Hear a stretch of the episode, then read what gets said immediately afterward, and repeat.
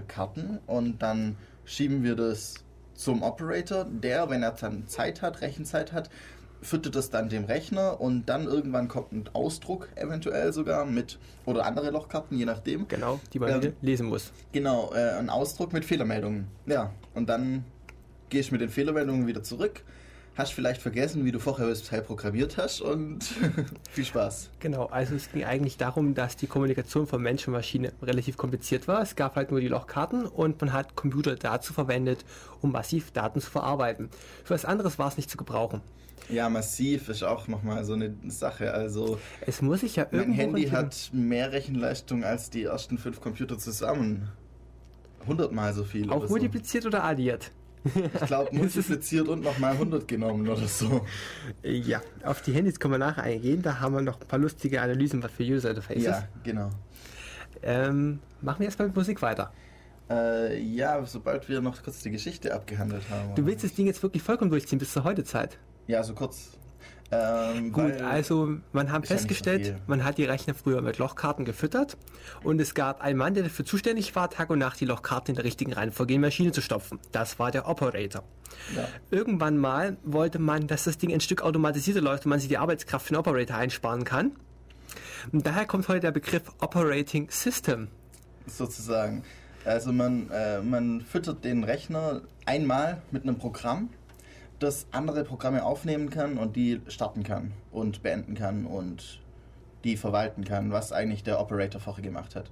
Und das Tolle daran ist, dass man eben dann auch mehr oder weniger interaktiv direkt mit dem Computer sozusagen reden kann. Also man packt, macht sich irgendwie sein Programm, normalerweise auch schon in einem anderen Programm auf dem Computer, heutzutage auf jeden Fall, irgendwie in einem Editor oder so und ja, wir ähm, sollten vielleicht. Macht es, ja, schreibt es dann eben. Normalerweise eben damals als User Interface mit Zeilendrucker und äh, Tastatur. Genau, das soll man jetzt mal ein bisschen genauer beschreiben.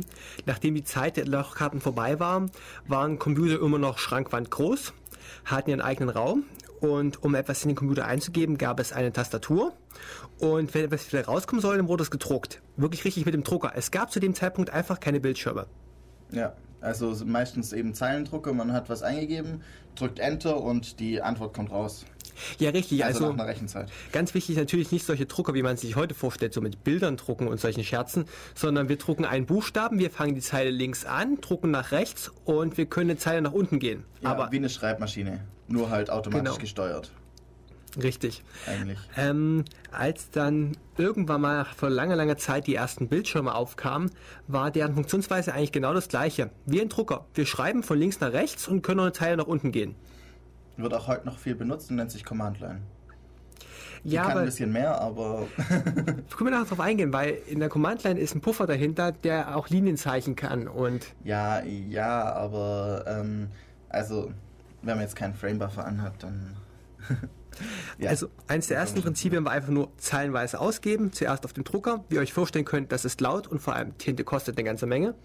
Und es ist langsam. Man, man tippt ein, also normalerweise, vielleicht hat schon mal jemand ED benutzt oder so, dann tippt man irgendwas und sieht nichts, drückt Enter und dann kommt das Ergebnis. Und das ist genau dieses Prinzip. Man, man tippt hoffentlich den richtigen Befehl drückt Enter und dann wird das Ergebnis ausgedruckt. Ja, also ich mag da mal Milo zitieren. Das ist ungefähr so, als wenn du deinen Bildschirm ausschaltest und du tippst ja und du weißt ja, was du tippst. Ich meine, du brauchst kein Feedback dafür. Du hast dir intuitiv das Richtige eingegeben. Genau.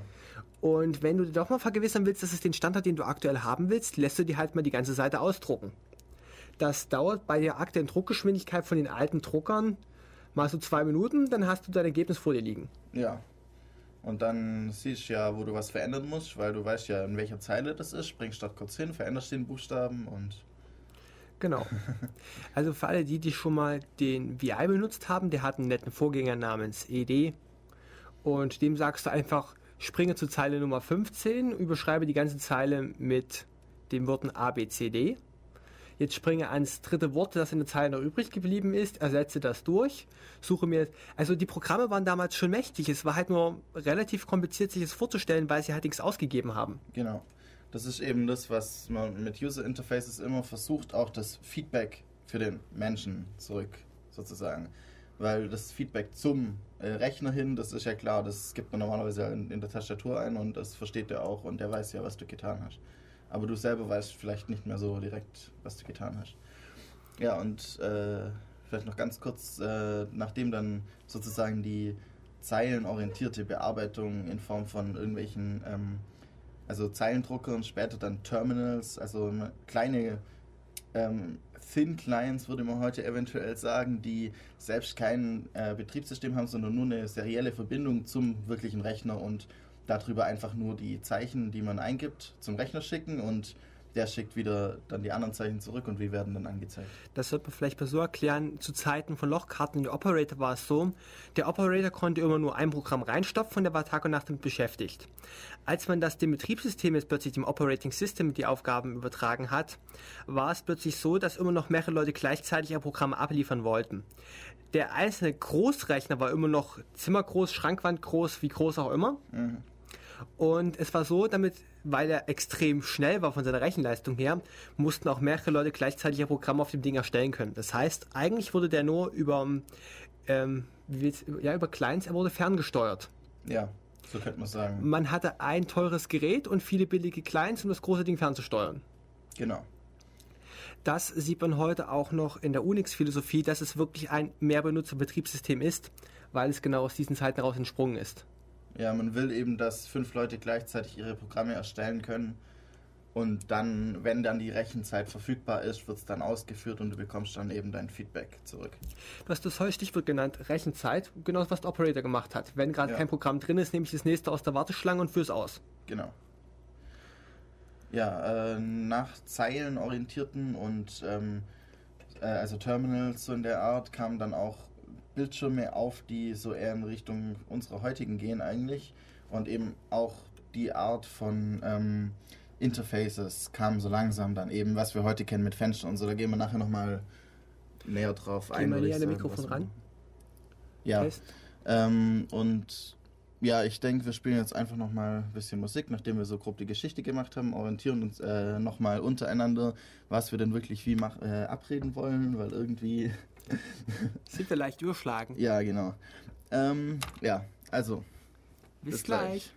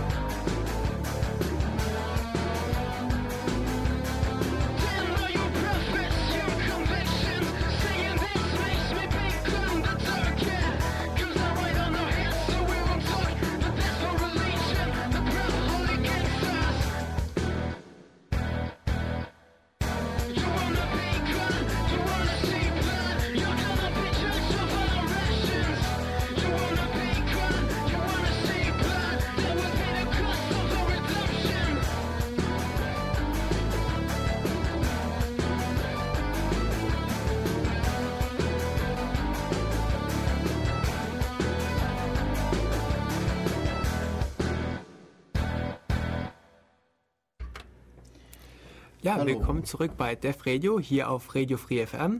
Heute im Studio Markus und Hannes mit dem Thema User Interfaces, grafische User Interfaces. Genau. Hannes, was haben wir eben gehört?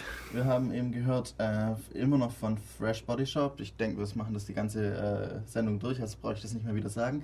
Ähm, Enjoy the Apple und Holy Gangsters. Ja, Ja, also wir haben jetzt zuletzt geredet gehabt über die Geschichte von Computern, wie das mit den Lochkarten entstanden ist, wie daraus das Operating System hervorgeht und waren eigentlich dabei, dass man in der Vergangenheit eine Tastatur hatte, um etwas in den Computer reinzuschicken und einen Drucker, damit es wieder rauskommt. ja. Ich glaube, dann sind jetzt die Monitore dran. Ja, die hatten wir auch schon kurz ein bisschen so Du hast das CRT, das Cathode Ray Tube, angerissen. Cathode, Cathode Ray Tube. Ich bin Entschuldigung, ich kann sie richtig aussprechen. Also ähm, Kathodenstrahlröhre auf Deutsch. Ähm, ja, ist einfach, ähm, jeder kennt einen Fernseher und das tut genau das Gleiche. also nicht diese tollen LCD-Fernseher, sondern oder Plasma-Fernseher, sondern die alten mit Röhre und so. Die, ähm, ihr kennt sie daran, dass sie einfach groß und klobig sind und schwer. Genau. Und sie haben äh, eine halb oder äh, leicht äh, rundliche ähm, Frontscheibe, könnte man sagen. Ja. Die Funktionsweise von den Dingern ist relativ einfach. Man schickt einen Elektronenstrahl, der hinten ausgeworfen wird, vorne auf die runde Schicht drauf und wenn ein Strahl auftrifft, dann fängt es an zu leuchten. Genau, da ist äh, Phosphor drin in verschiedenen ähm, Abwandlungen. Das Phosphor leuchtet, wenn Elektronen draufkommen und je nachdem, was dann eben noch drumrum ist in der ganzen äh, Masse, dann leuchtet es eben in verschiedenen Farben. Früher oder sehr leicht eben grün herzustellen. Deswegen waren auch die ersten Monitore eben einfach grün oder so. Geh mal schon näher ans Mikrofon ran, du bist einfach zu leise. Ist ja schlimm hier. Ja, Okay, ähm, ich habe gerade meinen Faden verloren. Wir waren wir waren bei CRTs und die CRT, ich überlege gerade, ob ich dazu noch was sagen wollte. bestimmt nicht. Ich würde das jetzt nicht weiter vertiefen wollen mit den Kondensatoren und ja, Äh, man, man benutzt ein Magnetfeld und es, ähm, was vielleicht interessant ist, es geht halt einfach, ähm, das Bild wird immer von links äh, oben nach rechts unten zeilenweise aufgebaut. Ja gut, aber man benutzt schon ein elektrisches Feld. Ja, Also der Strahl wird konstant von links nach rechts abgelenkt und von oben nach unten und die Intensität entscheidet halt darüber, wie hell das Bild am Ende ist. Das heißt, die Daten, die eigentlich über das Kabel kommen, sind nur, wie stark muss jetzt der aktuelle Bildpunkt leuchten. Genau. Und halt, wann sollte jetzt die neue Zeile anfangen? Und das hat man erstmals gemacht, um dem Benutzer halt ein Bild präsentieren zu können, damit das System auch mal eine Rückmeldung hat, die nicht über den Drucker geht, die nicht dauerhaft Papier braucht, nicht dauerhaft Farbe, die nicht umständlich laut ist beim Drucken. Genau. Und später kommt man auch davon weg, dass man zeilenweise arbeiten muss. Ja, äh, gibt es auch verschiedene Möglichkeiten eben. Also man kann natürlich nur einfach von, dem, äh, von diesem Bildschirm abstrahieren und sagen, ja, mach nur den Punkt. Dann macht es der Treiber sozusagen dann für einen, aber auch zum Beispiel bei LCD-Displays wird im Hintergrund oft noch, also weil VGA das Kabel eben so denkt sozusagen, wird es auch noch zeilenweise eigentlich gemacht, aber man kann, äh, oder manche Displays können auch Punkt, also einzelne Pixel direkt ansteuern. Das ist dann technische Feinheit. Ne? Ich glaube, es ist trotzdem interessant an dem Punkt, das LCD-Display zu erklären. LCD heißt Liquid Crystal Display und ihr kennt sie in Anwendung am einfachsten an den Tankstellenanzeigen. Zum Und zwar ist es so, da hat man einfach flüssige, man hat Kristalle in der Flüssigkeit und wenn man Strom dran anlegt, dann werden diese Kristalle räumlich ausgerichtet und haben dann halt Lichtreflexionseigenschaften. Mm, Nein, Polarisationseigenschaften. Genau, die kommen nur dazu. Und dann entscheidet man erstmal, ob Bild oder nicht Bild. So ist es relativ einfach bei den Tankstellen-Displays. Ja. Bei den LCD-Bildschirmen ist es so, dass sie für jede Farbe einen extra Pixel haben. ja, da sind dann nochmal ähm, einfach Farbfilter sozusagen drüber. Aber im Prinzip ist es das gleiche. Ich entscheide, ob ich Strom ans Pixel anlege, ob das Pixel ausgerichtet wird. Daran entscheidet sich die Polarisation und die Lichtreflexion. Und ich habe wieder den Faden verloren. Ist schlimm heute. Ja, ich weiß auch nicht, was du machst. Ähm, ja, einfach Ja, so ist eigentlich jedes, jeder Monitor, den man heute noch kauft, aufgebaut. Die haben ein paar Probleme bei Farbechtigkeit, also Farbreinheit äh, sozusagen manchmal, wo oder Leuchtstärke ist auch öfters mal ein Problem, weil das einfach ein bisschen dicker ist als, ja, da ist die Phosphorschicht, die leuchtet. Äh, sondern da ist halt noch äh, alle mögliche Elektronik davor und die behindert auch das Licht das zum Durchkommen, aber werden immer besser. Jetzt habe ich einen Punkt gefunden, worauf ich hinaus wollte, als du sagtest Beleuchtung. Die LCDs sind relativ primitiv. Das Pixel entscheidet über die Farbe, ob an oder aus, und dieses Ding ist einfach im Hintergrund beleuchtet. Mehr ist es nicht. Ja, eigentlich schon, genau. Und die Farben kann man dadurch dimmen, dass man die Kristalle halt nicht nur nach oben oder seitlich ausrichtet, sondern auch in Zwischenstufen. Ja. Und ja, es gibt auch einige ähm, nicht nur die äh, Displays, die von hinten beleuchtet werden, sondern es gibt auch die Displays, die durch einfallendes Licht beleuchtet werden, sind dann besser in der Sonne zu lesen. Zum Beispiel ähm, der OLPC X01 ähm, hat ein ähm, zwei, also ein Display, das in zwei Modi arbeiten kann, eben im von hinten beleuchteten Modus oder im Schwarz-Weiß-Modus auch durch ähm, Reflexion auf der Rückseite sozusagen hinter dem Display ähm, und dadurch kann man ihn auch im Sonnenlicht lesen. Ich glaube, wir müssen es nochmal zusammenfassen. Wir waren jetzt eigentlich dabei gewesen, wie kommen die Daten von der Maschine an den Benutzer, hatten da als erstes Drucker gehabt und haben jetzt unsere beiden neueren, ich nenne es mal Displays vorgestellt, dass die, den Kathodenröhren Strahlschlauch, ja, wie heißt das deutsche Wort dafür? Kathodenröhren, äh, Kathodenstrahlröhre. Oder auch einfach braunsche Röhre, wenn ihr es genau. schon gehört habt. Und unsere lieben LCD-Displays. Ja, und das sind eigentlich immer noch, also da gibt es bisher noch nicht wirklich was anderes. Es gibt manche, gerade im Bereich von Beamern, die dann eben ja ein bisschen was anderes tun sollen, auf eine Fläche drauf projizieren. Da gibt es schon äh, Laserbeamer oder sowas. Aber ja, normalerweise ist das immer noch Stand der Technik, einfach ein LCD. Genau. Ja. Eure Beamer arbeiten relativ primitiv, genauso wie auch der LCD-Bildschirm und haben halt hinten einfach eine starke Leuchte dran, die nach vorne durchleuchtet. Genau. Ähm, ja, jetzt haben wir eigentlich kurz die Technik so abgehandelt, die man braucht. Vielleicht noch kurz. Ähm, standardmäßig sind ähm, User Interfaces heutzutage immer noch ähm, einfach Tastatur und Maus. Es gibt immer mehr eben Multitouch. Da wird sich in den nächsten Jahren auch einiges tun, was auch die User Interfaces wirklich verbessert. Da können wir später nochmal drauf kommen. Einfach. Mhm. Aber jetzt halt so die meisten User Interfaces sind einfach immer noch Tastatur und Maus, weil mit einem, da kann man einen Punkt genau auf dem Display genau einen Punkt ansteuern und mit dem anderen kann man, hat man viele Tasten und kann komplexe Eingaben machen einfach. Und die Kombination ist halt ziemlich gut. So. Sollten wir doch vielleicht noch als Eingabemedium den Touchscreen erwähnen oder? Ähm, Multitouch oder Einfach-Touch? Erstmal Einfach-Touch. Einfach-Touch ist einfach nur eine Maus ohne die Maus. Ähm, also Einfach-Touch, ähm, man nimmt halt eine Maus, also nur nimmt man nicht das Gerät, sondern setzt ähm, vor, den, vor das LCD-Display nochmal eine ähm, dünne Schicht, die irgendwie halt Druck wahrnehmen kann und dann den auf eine Koordinate fixieren kann. Ja. Weißt du hier ein bisschen was aus der Geschichte über die Maus? Wie ähm, die ihren Durchbruch geschafft hat? Ja, sie ist halt billig. Das ist äh, ganz tolle dran. Ähm, die Maus ist um einiges billiger als so ein Touchscreen und man hat die Maus auf dem Schreibtisch liegen, muss nicht immer so die Hand zum Bildschirm hochheben und solche Dinge sind ganz klare Vorteile. Also ähm, die Maus ist jetzt eigentlich das Standard-Zeigegerät. Genau. Und man kann mit der Maus halt auch, ähm, was ganz wichtig ist, ähm, also wenn man sich User Interfaces ein bisschen anschaut, jetzt kommen wir so langsam in die Richtung, ähm, dann geht es ja eigentlich immer darum, gewohnheitsmäßige Dinge tun zu können.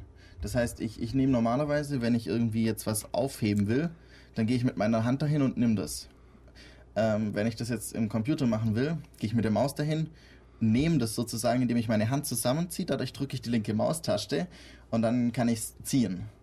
Solche, solche Dinge eben sind, ja.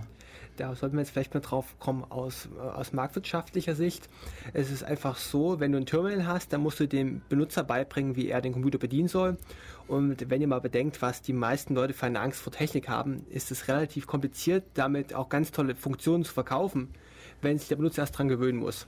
Genau. Also möchte man halt dem Benutzer es nativ zur Verfügung stellen, dass er, wie er es sich vorstellen würde, dass, dass die Technik funktioniert, dass er es auch so bedienen kann. Das ist eigentlich der Sinn eines jeden User Interfaces, dass für sozusagen Normalbenutzer entwickelt wird. Ähm, da können wir jetzt dann auch so langsam gleich auf die Richtig, also das, Designgrundlagen kommen. die Command-Line möchtest du das später ansprechen? Ähm, ja, ähm, zuerst mal ähm, würde ich jetzt einfach dazu kommen, es gibt ein paar kluge Leute, wie überall, die haben sich Gedanken gemacht, wie denn ein modernes User Interface aussehen soll. Also wie soll die Schnittstelle eines Programms, eines Betriebssystems, egal welcher Maschine, ähm, zum Benutzer hin aussehen. Und zum einen war das äh, Ben Schneidermann und zum anderen, äh, nicht, dass ich den Namen wieder falsch sage, ja genau, Jacob Nielsen. Ähm, die Ben Schneidermann hat acht goldene Regeln aufgestellt und Jacob Nielsen hat zehn Heuristiken aufgestellt. Ähm, die sind ziemlich bekannt und ja, man, sie sagen so Sachen wie, ja, es, das User Interface sollte vorhersagbar sein.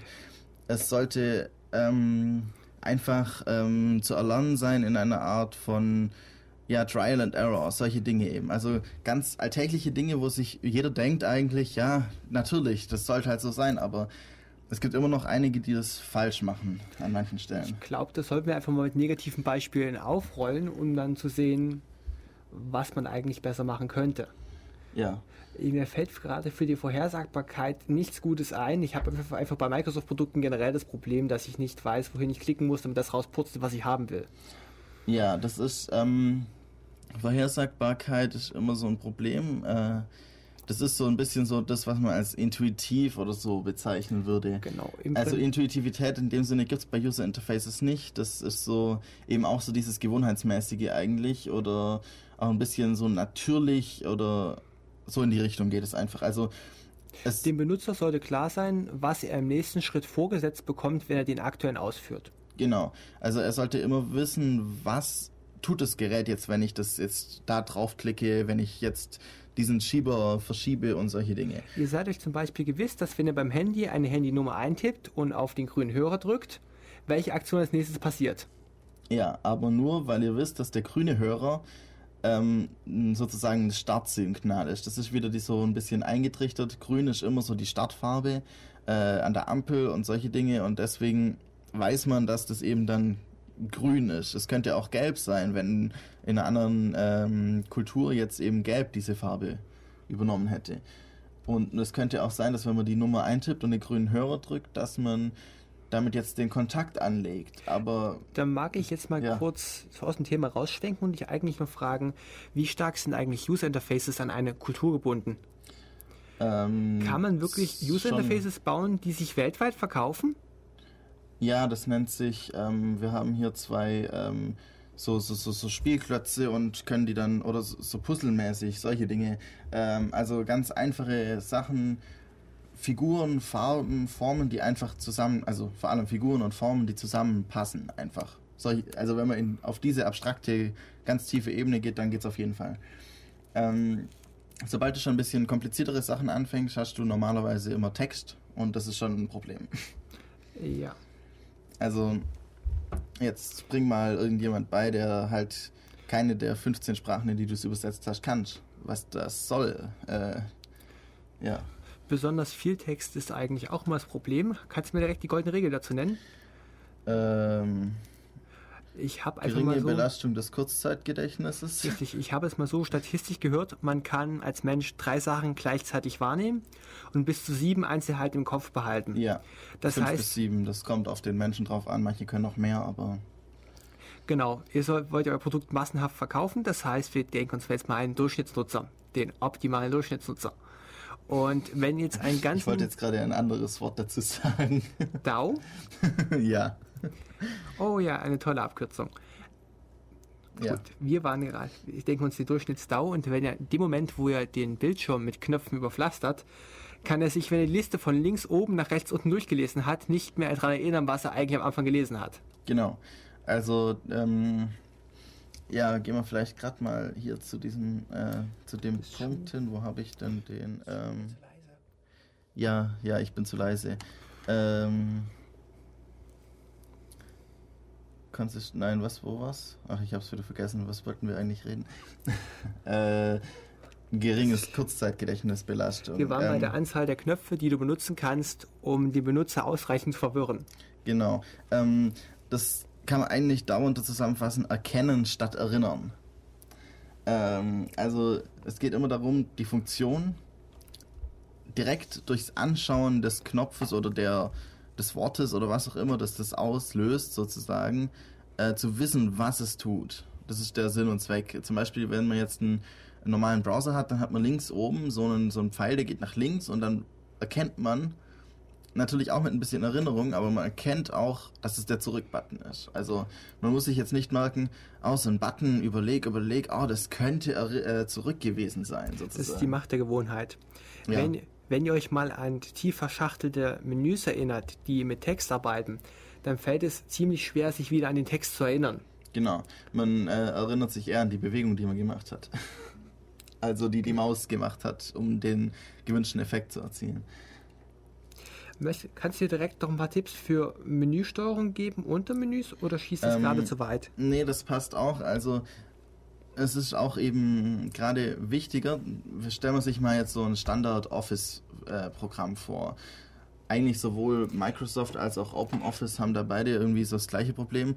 Ich du fängst so an. Ähm, ähm, ein, wenn du sagst ein Standard-Office-Programm, aus welchem Jahr? Ähm, Four Ribbons also vor 2007, aber die haben auch noch das Problem, wenn man will, dann kann man das gleiche Problem haben. Ähm, also kurz zur Erinnerung, weil ich sich nicht mehr daran erinnern, da, da, gab es, da gab es noch so Knöpfe, äh, da hat man einen Knopf zum Dickschreiben gehabt, einen, einen zum Kursivschreiben und dann haufenweise Menüs für Tabellen.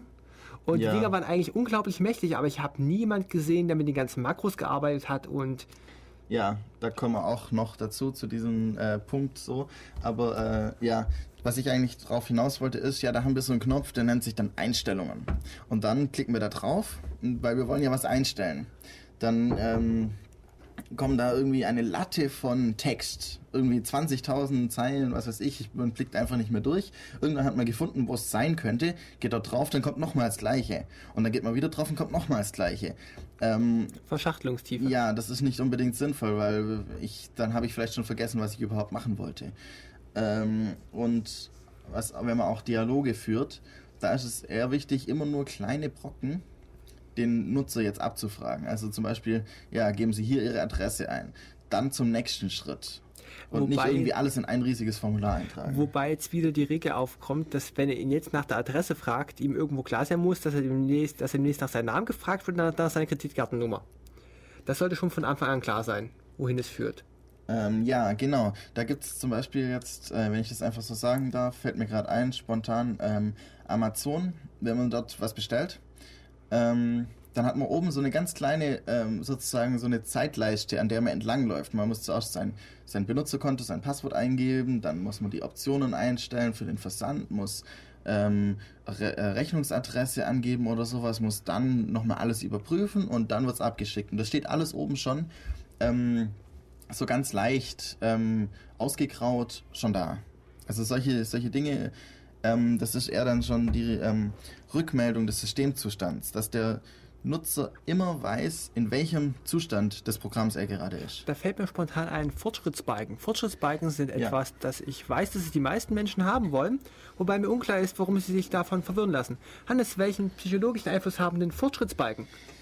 Nun ja, ähm, dann kommen wir dann in fünf Stunden, nein, drei Minuten, nein, zehn Sekunden, nein, vor zwei Jahren in jetzt drauf zu sprechen. Oder wie war das? Ja, wie ist ja, wann sind wir eigentlich sortiert? Ja, äh, genau. Nein, das war gerade, äh, kennt vielleicht jemand so Windows, was war denn das, 2000 oder XP oder so, die hatten noch ziemliche Probleme, ähm, die, den Fortschritt sozusagen zu berechnen, damit der User weiß, wann es fertig ist, bei Kopieren oder so. Vista hatte die Probleme auch wieder dann war es 2000 und Vista, irgendwie so. Ähm, ja, also Progress Bars sind sehr wichtig und haben einfach einen Grund, eben ein Feedback zu geben. Wenn, wenn man irgendwas anklickt und innerhalb von wenigen Millisekunden einfach gleich die Antwort kommt, dann hat man ja sozusagen direktes Feedback ähm, so eine Sekunde Verzögerung oder so, wenn noch irgendwo vielleicht am Computer gerade eine Lampe aufleuchtet, dass, äh, dass er gerade irgendwie was auf die Festplatte schreibt, das passt auch. Sobald es ein bisschen länger wird, so ab zwei, drei Sekunden, verliert der Benutzer eigentlich schon unterbewusst die Erinnerung daran, was er gerade getan hat.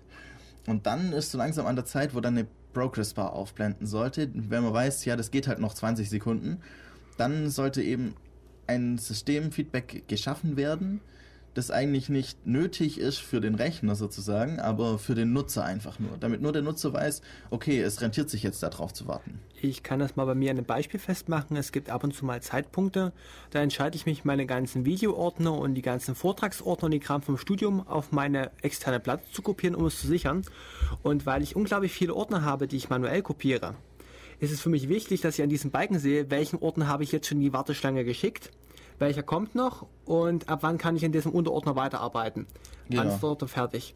Solche, solche Dinge, dass man einfach also der, der Rechner weiß natürlich immer, wo er zu welchem Zustand ist, aber das muss er auch dem Benutzer noch sagen.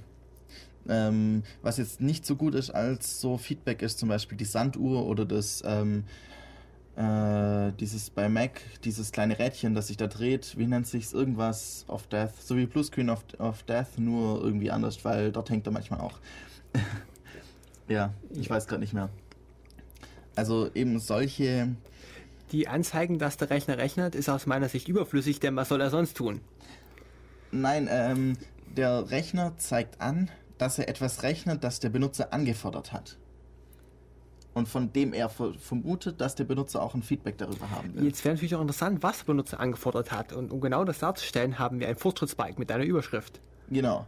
Dort kann man genau sehen, dieses Objekt sozusagen, an dem gerade gerechnet wird, dauert noch so lang. Das ist, sehr wichtig. Oder eben auch die, ähm, diese Zeitleiste bei einer Bestellung oder ähm, ja, wenn ich jetzt ein Menü habe, ähm, um was zu installieren, dann will ich eigentlich schon wissen, wie viele Schritte habe ich denn noch? Bis, äh, und muss mich nicht irgendwie durch 20 Menüs durchklicken, denke mir dann, oh, das geht zu lange und im nächsten Schritt wäre es halt fertig gewesen. Kann ja auch passieren. Man hat irgendwie noch fünf Minuten Zeit und will es noch kurz installieren und weiß nicht, wie lange es jetzt braucht, eigentlich, den Dialog durchzugehen. Also, nachdem wir jetzt unglaublich viel um das Thema rumgeschwafelt haben, lasse ich ihm kurz eine Zusammenfassung geben. Wir waren gerade in den goldenen Regeln.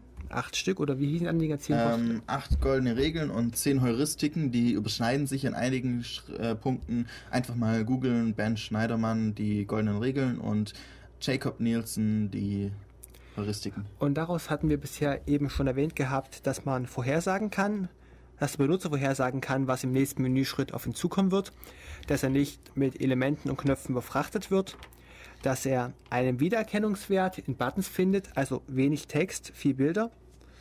Ja, ähm, gerade zu der Konsistenz vielleicht noch kurz. Ähm, also gerade das, dass ich es hat auch was damit zu tun, eben, dass ich weiß, was, der, was im nächsten Schritt passiert.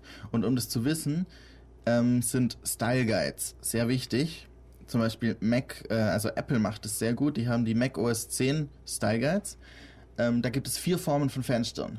Und wenn man so ein Fenster sieht, äh, weiß man unterbewusst sozusagen immer gleich, was es tut. Es gibt das Fenster, das ist eine Dialogbox, äh, Ja, Nein, Abbrechen, sowas in der Art. Dann gibt es eben normale Fenster, ähm, Fenster, wie wenn man jetzt in, äh, in einem Mail-Client irgendwie ein, ein, kleines Fenster hätte, wo nur eine Mail drin geschrieben wird und weißt, Warnungen oder so. Weißt du, worin sich diese Fenster unterscheiden? Kannst du mal eins von denen beschreiben? Ähm, ja, die unterscheiden sich dann ähm, in den Bedieneinheiten, die sie vom Window Manager aus haben. Der Window Manager, Windows System kommen wir später noch ein bisschen dazu. Ähm, und äh, auch dem Standardaufbau. Also ähm, welche Knöpfe so ein Fenster auf jeden Fall haben muss. Mir ist gerade auch ein Beispiel in den Kopf gekommen für schlechte Vorhersagbarkeit. Und zwar ploppt beim Windows so eine Fehlermeldung auf. Es ist an Adresse 0x725 ein schwerer Ausnahmefehler aufgetreten. Okay oder abbrechen. Ja, was soll ich denn dazu sagen? Ja, ähm, Fehlermeldungen sind auch nochmal ein ganz spezieller Teil. Vielleicht machen wir einfach nochmal kurz ein bisschen Werbung und reden dann nachher weiter, weil wir haben jetzt schon 24 Minuten lang gesprochen und ja. Das ist ein bisschen viel vielleicht für, auch für den manchen. Also zwei Lieder oder so und dann machen Sind wir weiter. wir gleich wieder dabei. Genau. Bis dann. Ciao.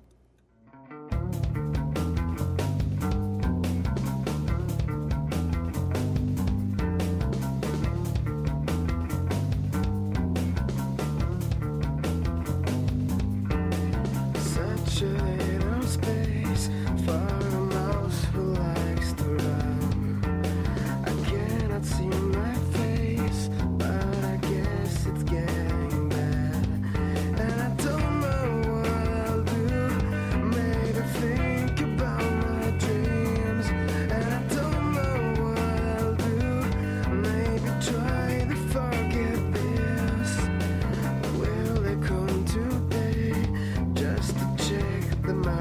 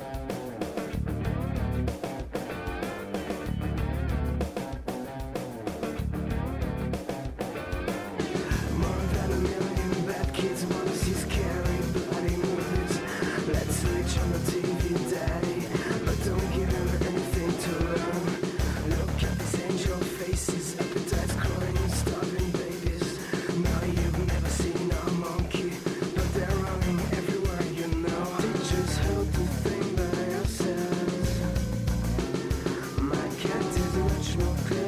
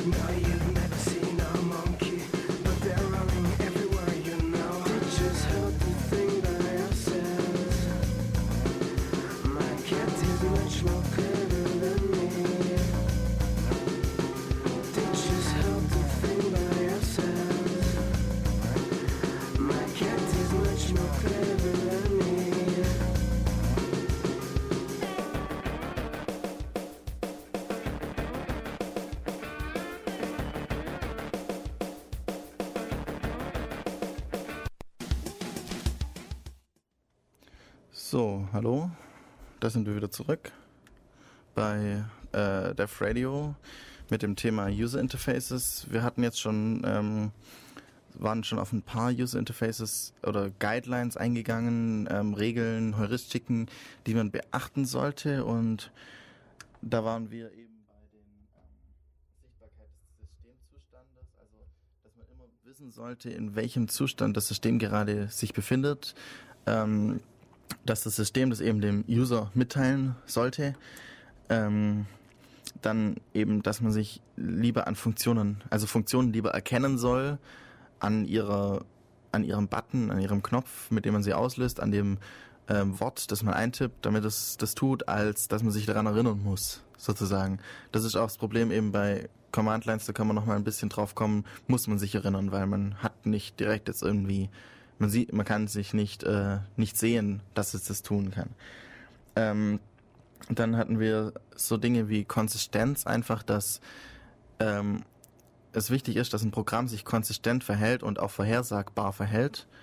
Und ähm, was hatten wir noch? Äh, sonst hatten wir bisher noch nichts, oder? Nee. Das war es. Okay, dann können wir da gerade weitermachen.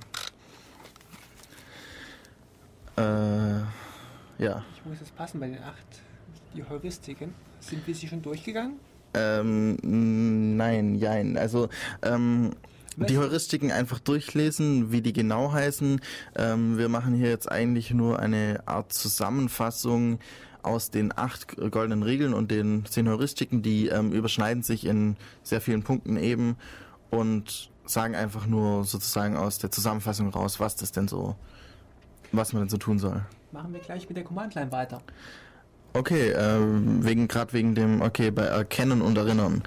Ähm, das Problem ist bei Command Lines, man ähm, muss sich in einem Punkt unglaublich viele mögliche ähm, mögliche Schritte sozusagen merken.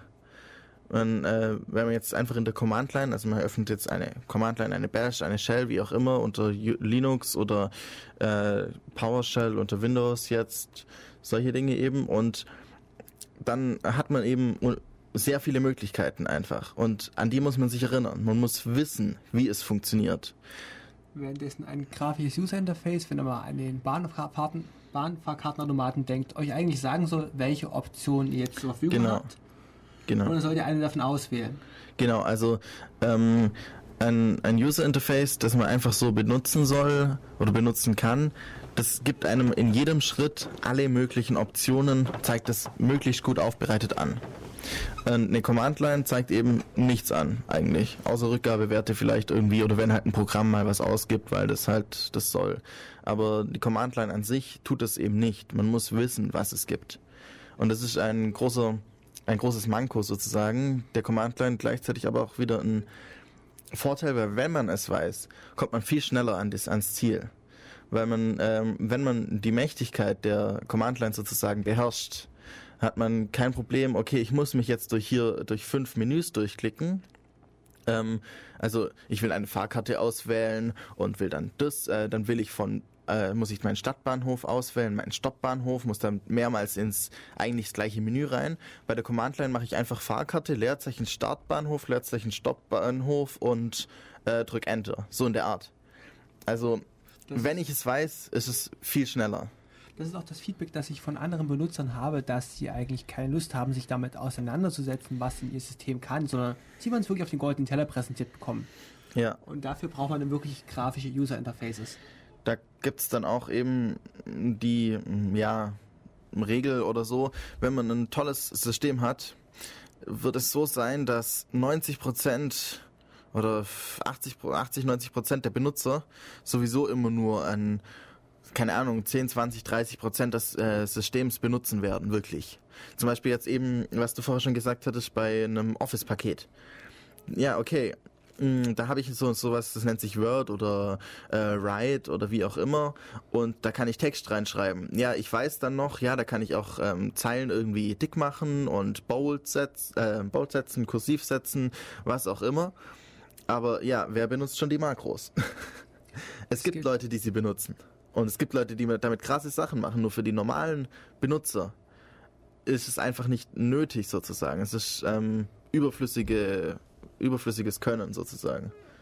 Das aber gerade von ein paar Leuten wieder ähm, eben auch abgefragt wird. Und da ist eben so, so, so ein Spagat. Ich erinnere mich spontan an die Open Office Formula-Sammlung, wo man einfach damit üben muss, bis man damit umgehen kann. So als die kleine Wendung von LaTeX. Wenn du etwas Kleines brauchst, brauchst du schnell in dem Open Office. Ja, äh, sobald du mal LaTeX kannst, wirst du OpenOffice nicht mehr benutzen. So in der Art. Ähm, dann habe ich jetzt ungefähr das Gefühl, dass die anderen Benutzer haben. Ich habe mich noch nicht in LaTeX reingearbeitet. Und aktuell ist es für mich noch ein Buch mit sieben Siegeln. Ja, genau, das, das ist immer äh, das Problem. Vor allem LaTeX oder Tech ist eben noch eine Programmiersprache, deswegen nochmal ein bisschen, ja, Dann werfe ich dir hier einfach mal das äh, Stichwort vor, der What You See is What You Get Editor. Genau. Ähm, das ist auch eben so der Unterschied zwischen, okay, ich programmiere jetzt meine, meine Seite in LaTeX oder in, ich mache es auch von Hand HTML oder sowas, also irgendwelche Markup-Languages, ähm, mit denen ich dann eben coole Dinge programmieren kann. Oder ich gehe her und klicke mir das Zeugs zusammen. Und das Programm schreibt im Hintergrund sozusagen für mich diesen Code. Und das ist eben der What You See is What You Get, WYSIWYG. Ja, und das ist eben, je nachdem, was ich will, kann es halt sein, dass ich mit dem äh, What You See is What You Get an meine Grenzen stoße. Die meisten What You See is What You Get Editoren haben dann noch die Möglichkeit, direkt in den Code reinspringen zu können. Also gerade anspruchsvollere ähm, und da das dann bearbeiten zu können. Ich kenne besonders Programme, mit denen man HT, HTML werfen kann, Ja. die dir helfen, etwas zusammenzuklickern und dir dabei Code generieren. Genau. Du aber direkt so einen Code haben kannst. Und du kannst dann halt sagen, ich habe hier jetzt irgendeinen Diff und dort springe ich dann rein. Und dann bist du genau an der Stelle im Code. Solche Also, Dinge. Also meine persönliche Erfahrung als einer der Power-User mit den What You See is What You Get Editoren kann man zusammenfassen, dass gewöhnliche Leute extrem viel Zeit daran verschwenden, ihr Dokument zu formatieren. Wenn Genau. es mir mehr auf den Inhalt ankommt, dann nehme ich so etwas wie LaTeX und sage, es ist mir egal, wie es aussieht, du schaffst das schon. Aber Hauptsache schreibe meinen Text rein. Es ist dir nicht egal, wie es aussieht. LaTeX, mit LaTeX sieht's gut aus. Punkt. Ähm, ja, Und wenn es dir okay. nicht so gefällt, dann gibt es, äh, machst du fünf Befehle, äh, schreibst du fünf Befehle und danach gefällt's dir. Du, ich glaube, jetzt haben wir so viel über Ja. LaTeX geredet, dass wir trotzdem jetzt mal erwähnen müssten. Also, LaTeX, na, wie ausführlich erwähnen wir es? Ich glaube, wir müssen nicht bei Tech anfangen, wir fangen direkt bei LaTeX an. Äh, LaTeX ist einfach sozusagen HTML nur für schöne Dokumente, Bücher, ähm, Beamerfolien. Äh, es kann auch HTML ausgeben.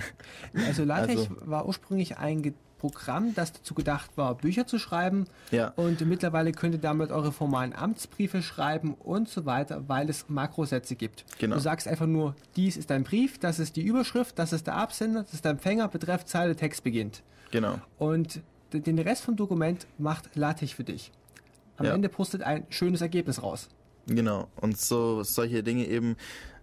Es, es ist immer so das Problem, den Spagat sozusagen zu schaffen zwischen jeder kann es benutzen und Power-User haben auch noch Spaß dran, sozusagen. Das ist auch ähm, ganz einfaches Beispiel. Das erste Mal, man sieht ein Programm, dann fängt man an, es mit der Maus zu bedienen, weil das ist Leichteste. Auf den Button steht ja drauf, was sie tun und ähm, man weiß ja, wie es das tut und dann, also man klickt sich halt durch die Menüs durch. Zum Beispiel auch jetzt Photoshop oder was weiß ich was. Also man man wählt halt dann in der Toolbar irgendwie ein, ein äh, Werkzeug aus, irgendeinen Pinsel, stellt ihn dann noch mit der Maus ein und ähm, malt dann irgendwas. Man hat ja auch eine Erwartungshaltung, was ein Pinsel üblicherweise tut. Genau, das, das weiß man ja. Solche Dinge weiß man und deswegen kann man sie einfach benutzen. Da ist dann auch noch wichtig, ähm, die Undo-Redo-Funktion, um eben solches Lernen ermög zu ermöglichen. Also man, man probiert einfach mal aus und wenn es nichts geworden ist, dann geht man halt einmal einen Schritt zurück. Und dann geht man wieder einen Schritt vor, weil es war doch ganz okay. Also solche Eigenschaften sind sehr wichtig, wenn man solches Lernen fördern will. Ähm, und wenn man dann jetzt irgendwie mal eine Weile rumgespielt hat, dann bemerkt man, wenn man so auf so ein, so ein ähm, äh, zum Beispiel auf den Pinsel draufklickt, dann kommt da so ein kleines äh, Fenster aufgeploppt. Fensterchen und da steht dann irgendein Buchstabe drin. Also steht der Name von dem, von dem Pinsel oder was auch immer, von dem Werkzeug und ein Buchstabe. Und dann kommt man so langsam dahinter, wenn man den Buchstaben auf der Tastatur drückt, kommt man ja viel schneller zu diesem gleichen Werkzeug. Und eben diese Möglichkeit, ähm, mit über Shortcuts, über Tastatureingaben, die ähm, das Programm sozusagen zu beschleunigen oder auch einfach das ganz normale, was wahrscheinlich viele benutzen, Steuerung S für Speichern. Ähm, einfach nur, dass es das gibt, ist halt sehr sinnvoll. Also am Anfang wirst du es noch nicht so benutzen, aber nach einer Weile kommst du dann eben rein. Kannst du ja überhaupt etwas zum Thema Lernen unter Benutzern sagen? Ähm, Also so ein kleiner Ausflug in die Psychologie. ähm, Versuch dich mal dran. Okay, äh, ja, es ist, hm, Also wir hatten wo eine, willst du drauf hinaus? Oder? ähm, wie, wie nimmt ein Benutzer ein neues Programm wahr, wenn er kein Power-Nutzer ist? Okay, ähm, ja, du musst, also du siehst es und dann muss es sich sozusagen selbst erklären für dich. Ähm, Du siehst, es ist vielleicht ein bisschen übertrieben, weil wenn da extrem viele Menüs sind und noch ganz viele Knöpfe, Ja. siehst du erstmal nur Chaos. Ja, genau. Und dann versuchst du dich an bekannten Sachen zu orientieren automatisch. Du weißt, wenn ähm, oben links ein, also eben das sind wieder so Sachen wie Konsistenz oder ähm, Style Guides ähm, sehr sinnvoll, die dann dir helfen. Du weißt, oben links ist das Menü, das heißt Datei unter Windows. Soll, soll das heißen, du bringst dem Benutzer auch am besten Lernverhalten bei, wenn du bekannte Sachen mit neuen Features misch, mischst? Mm, Ja, wahrscheinlich. Also ähm, das ist auch immer das Problem bei komplett komplett neuen Sachen. Zum Beispiel ähm, äh, Windows äh, Word, also Word 2007 hatte ja plötzlich diese Ribbons. Also diese neue ähm, Bedienzeile oben, die ein bisschen dicker ist und wo ganz viele verschiedene ähm, äh, Buttons sind, die dann irgendwie viele Funktionen einfach direkt sozusagen auf den normalen Bildschirm draufrufen, was man vorher über irgendwelche Untermenüs gemacht hätte. Und ähm, jetzt, wenn man jetzt dann anfängt, also diese Ribbons sind gut für Leute, die noch nie vorher mit einem Word gearbeitet haben. Die finden sich sofort zurecht. Nur jetzt hast du das Problem, Für du die äh, bist ein Power-User. Usern, die du mir mitschleppst, Ja, genau. die tief an das gewöhnt sind. Du hast, du hast, du hast dich voll ausgekannt. Du wusstest blind, in welcher Menü du wie klicken musstest, um jetzt zu dieser Funktion zu kommen. Und plötzlich gibt's das Menü nicht mehr. Was, äh, dann, dann funktioniert das Ganze einfach nicht mehr. Du musst komplett umlernen. Wir könnten eventuell noch auf Shortcuts hoffen, dass die Shortcuts, die du eingeprägt hast, Ja, Die die, funktionieren vermutlich noch, weil sie damals relativ sinnvoll gewählt wurden. Zum Beispiel Steuerung S, Save, äh, Steuerung C, Copy, solche Dinge. genau. Also, Das Problem ist, mit den Shortcuts lernst du nicht wieder das Menü kennen. Du findest dich dann immer noch nicht zurecht. genau. Also im Prinzip kann man die Ribbons von Microsoft zusammenfassen, als sie haben mal ihre komplette Bedienstruktur umgeworfen und eine neue hingesetzt. Ja. Und das ist eigentlich auch sinnvoll gewesen, weil die alte war nicht wirklich gut. Aber es hat halt sehr viele vor den Kopf gestoßen sozusagen. Da muss man dann immer abwägen, ob man das jetzt dann sich leisten kann oder leisten will, weil dann eben die Konsistenz einfach flöten geht. In diesem einen Schritt. Du hast gesagt, es sei interessant für Leute, die noch nie damit gearbeitet haben. Und da fällt mir spontan so eine kleine Geschichte ein, wo ich letztens einem Mann am Fahrkartomaten habe erklären sollen, wie das Ding bedient. Denn, für, also, denn für mich, der ständig mit Automaten arbeitet, ist es gewöhnlich, der erklärt dir schon, was du machen sollst. Ja. Aber schon allein diese Überwindungsangst, die hatte an das Gerät heranzutreten oder irgendwas zu tipsen, ich meine, da könnte dir was kaputt gehen, Ja. ist für Benutzer wirklich kompliziert.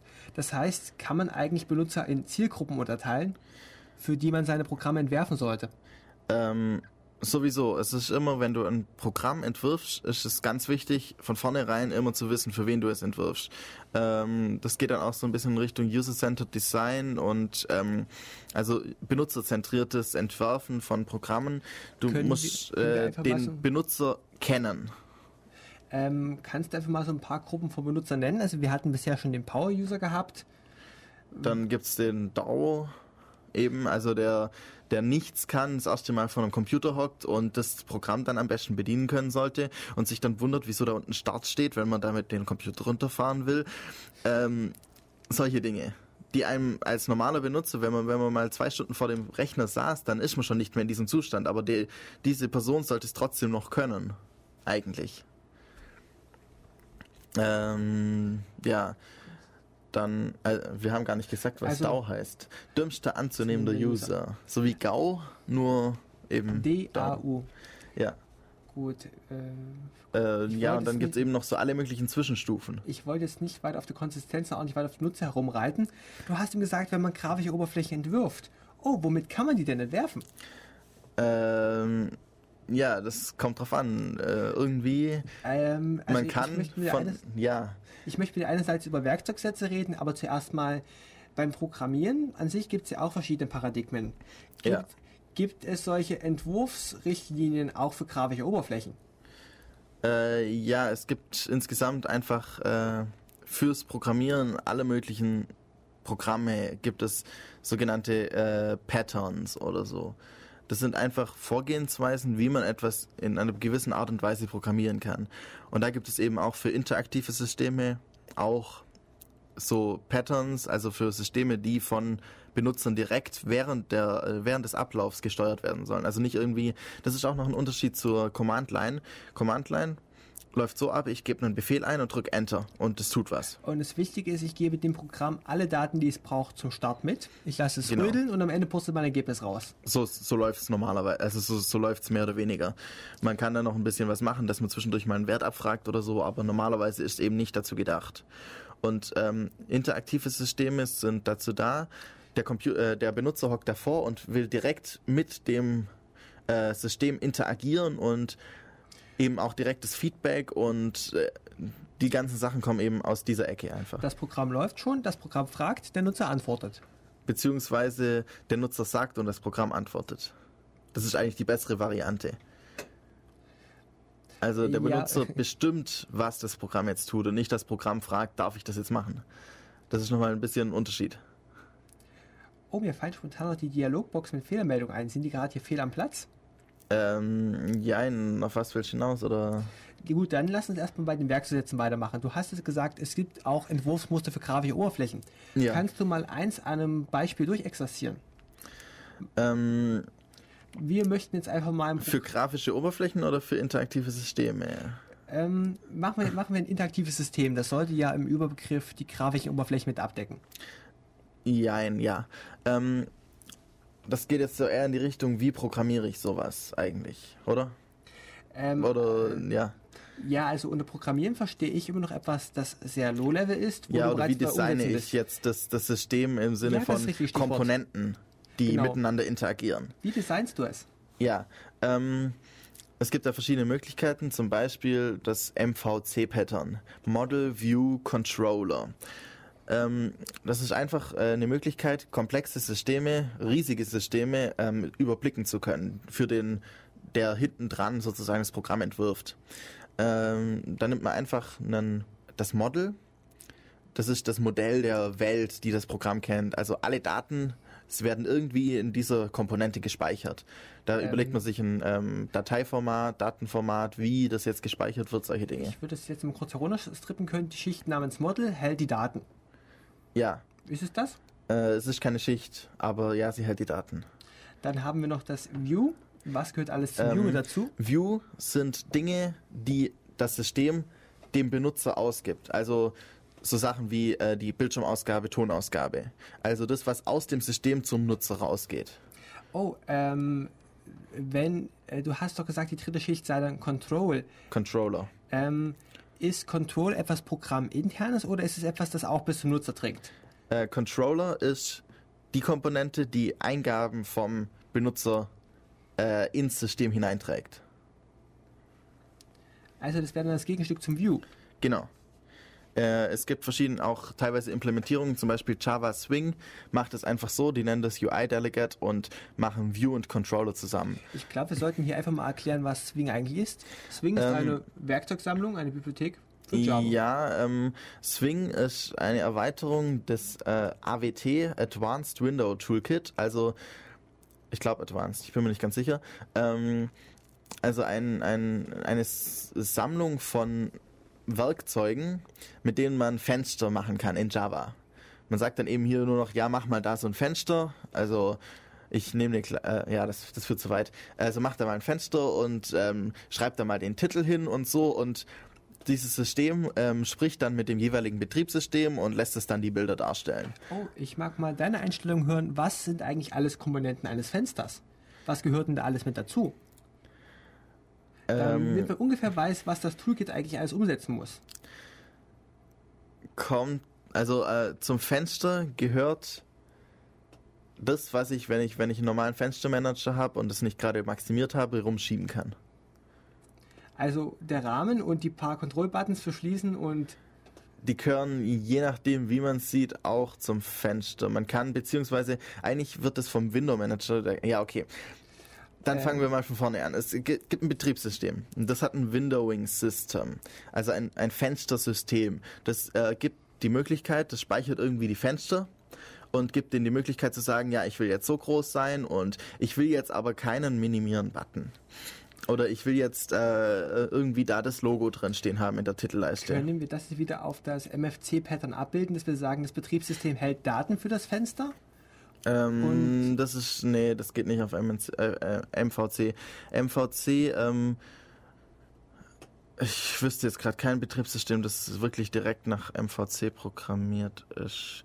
Es hat vielleicht Teile in diese Richtung. MVC ist eben wirklich ein, ein Pattern, um eben ein Programm zu entwerfen. Also das ist nur eine Möglichkeit von vielen. Es gibt auch noch das äh, Presentation Abstraction äh, Control Modell.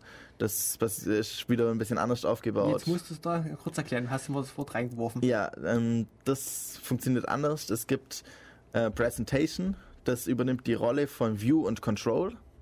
Dann gibt es äh, Controller von MVC, dann gibt es äh, Pre äh, Abstraction, das ist eigentlich das Model, wo die Daten gespeichert werden. Und dann gibt es noch den Controller, der kann, äh, der vermittelt zwischen der Präsentation, also dem, was der Benutzer bedient oder sieht, und dem, was das System weiß, den Daten, vermittelt er und vermittelt auch noch zwischen sich selbst und anderen ähm, Komponenten, die genau gleich aufgebaut sind. Das ist ein agentenbasiertes System, nennt man sowas. Also Wenn alle nur vermitteln, wer arbeitet dann eigentlich? ähm, der Controller. Also der, der Control. Nur, ähm, ja, das reagiert halt über, ähm, also es reagiert halt auf Benutzereingaben und tut dann bestimmte Dinge. Ah, Okay. Und vermittelt eventuell eben auch diese Eingaben an andere Komponenten, die dann, dann eben das Problem lösen. Lass uns mal hier kurz einen Cut machen und zusammenfassen, wo wir jetzt eigentlich die letzten 20 Minuten gewesen sind. Wir waren bei Grundlagen interaktiver Systeme, bei Patterns. Ja. Was Und denn? wir hatten noch ein paar ähm, so Guidelines so ein bisschen, da haben, hast du mich aber unterbrochen, aber macht ja auch nichts. Ähm, und ja, Sie schießen gerade was hier hinaus. Wir wollten eigentlich jetzt auf in die Richtung, was gibt es für Toolkits? ja, Haben dann eigentlich viel zu ausführlich Swing behandelt, um auf die Frage nach dem Fenster endlich mal drüber zu reden, was ist denn ein Window Manager?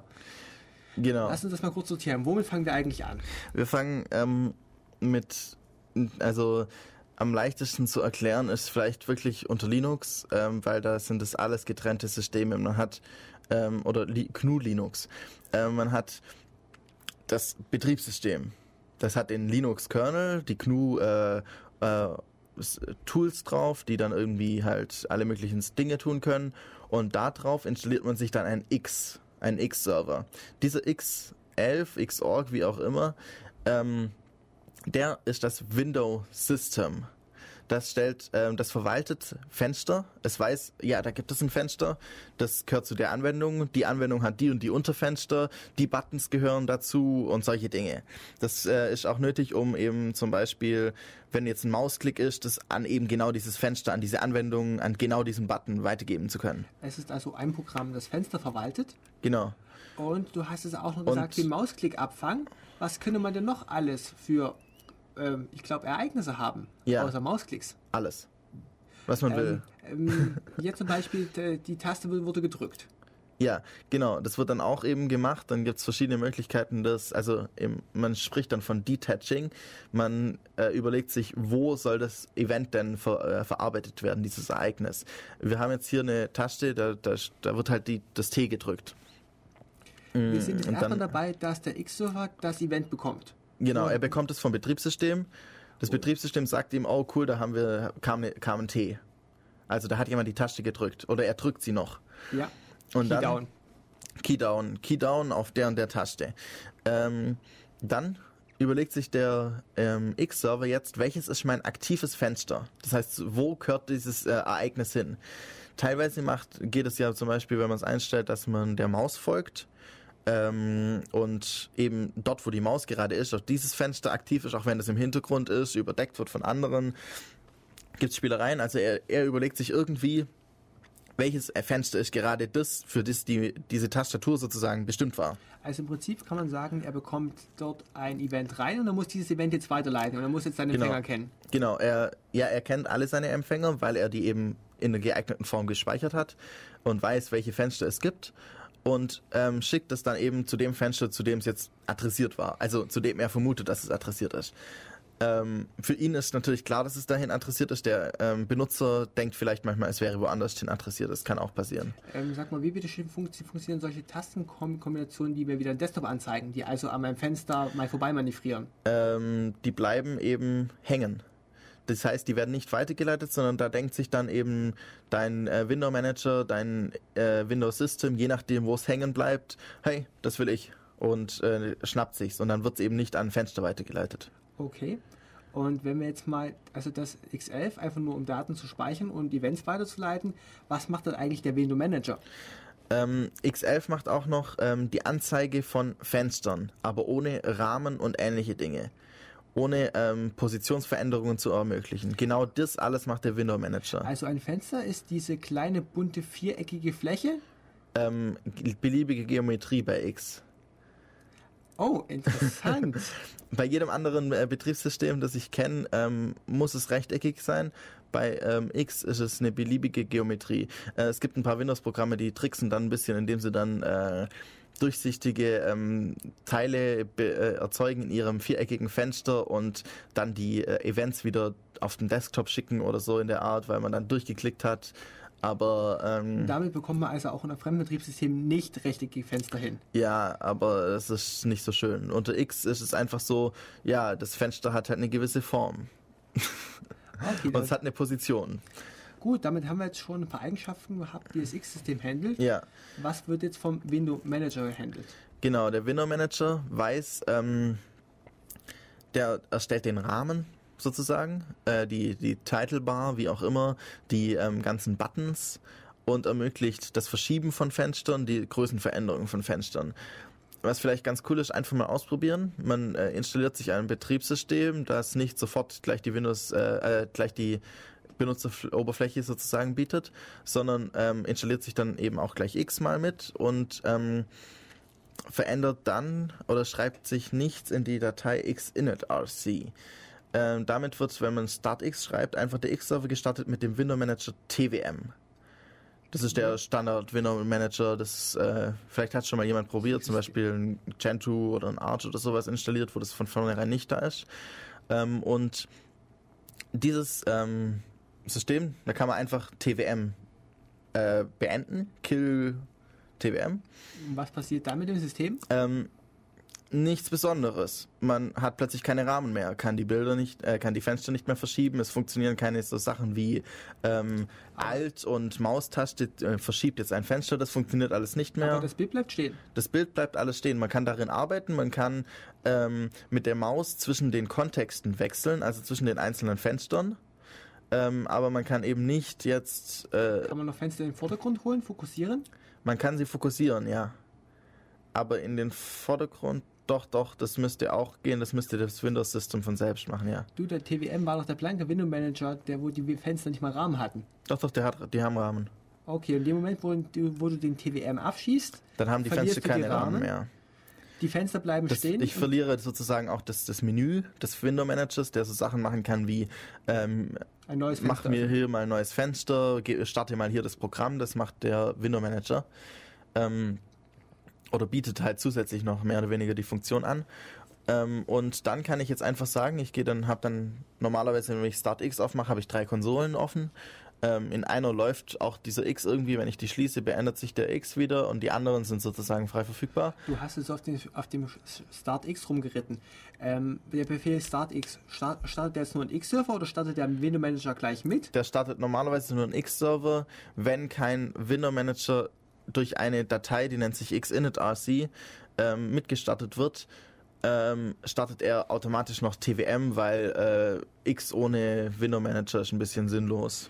Ähm, wenn ich jetzt einfach mal Spaß habe, im laufenden Betrieb einfach mal den Window Manager tauschen zu wollen, Dann hast du ein bisschen ein Problem, weil dann die ähm, Prozesse miteinander gekoppelt sind. Wenn du deinen Window Manager tötest, also kill all äh, awesome oder sowas eintippst, dann Ja. stirbt auch dein X mit. Die mögen sich zu arg. Du musst die sozusagen, kannst du nicht entkoppeln voneinander. ich weiß jetzt gerade nicht, wie es im laufenden Betrieb geht. Okay, lass uns kurz zusammenfassen. Wir waren bisher dabei, es gibt ein, äh, es gibt ein X-System, äh, das bekommt vom Betriebssystem gesagt, du hast wohl eine Taste gedrückt und entscheidet dann eigentlich, wohin es das Event weiterleitet. Ja. Es kann auch Maussticks weiterleiten und es arbeitet zusammen mit einem Window Manager, der solche Späße macht wie ein Fenster braucht einen Rahmen. Und es kann die Größe verändern, es kann die Position verändern. Ich kann es minimieren, maximieren. Solche Dinge. Du, mit Blick auf die Uhr, 30 Minuten, wird nicht langsam wieder Zeit für Musik? Äh, Wäre sogar gut möglich. Äh, ja, können wir einfach machen. Äh, wir haben vorher gar nicht gesagt, was wir gespielt haben, ja. Sag mal die beiden Titel noch an. Ähm, wir hatten Starvin' Babies und äh, The Middle Line. Nee, Make This End hatten wir. Und äh, jetzt kommt The Middle Line und Constant Liar, würde ich sagen. Machen wir wieder zwei Sachen. Also, bis dann.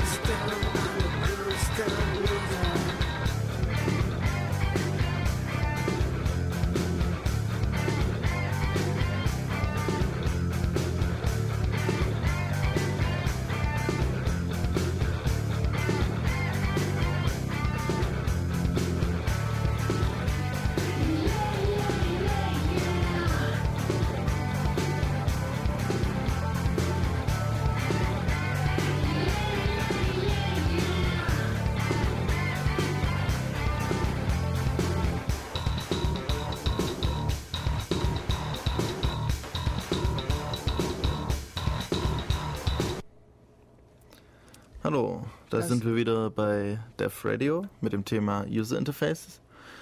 Und ja, Ihr habt vor der Musik gehört, wie eigentlich der X-Server funktioniert, wie die Weiterleitung von Events funktioniert, vom Betriebssystem an den X-Server, an den Window Manager. oder eben an die Anwendungen direkt dann.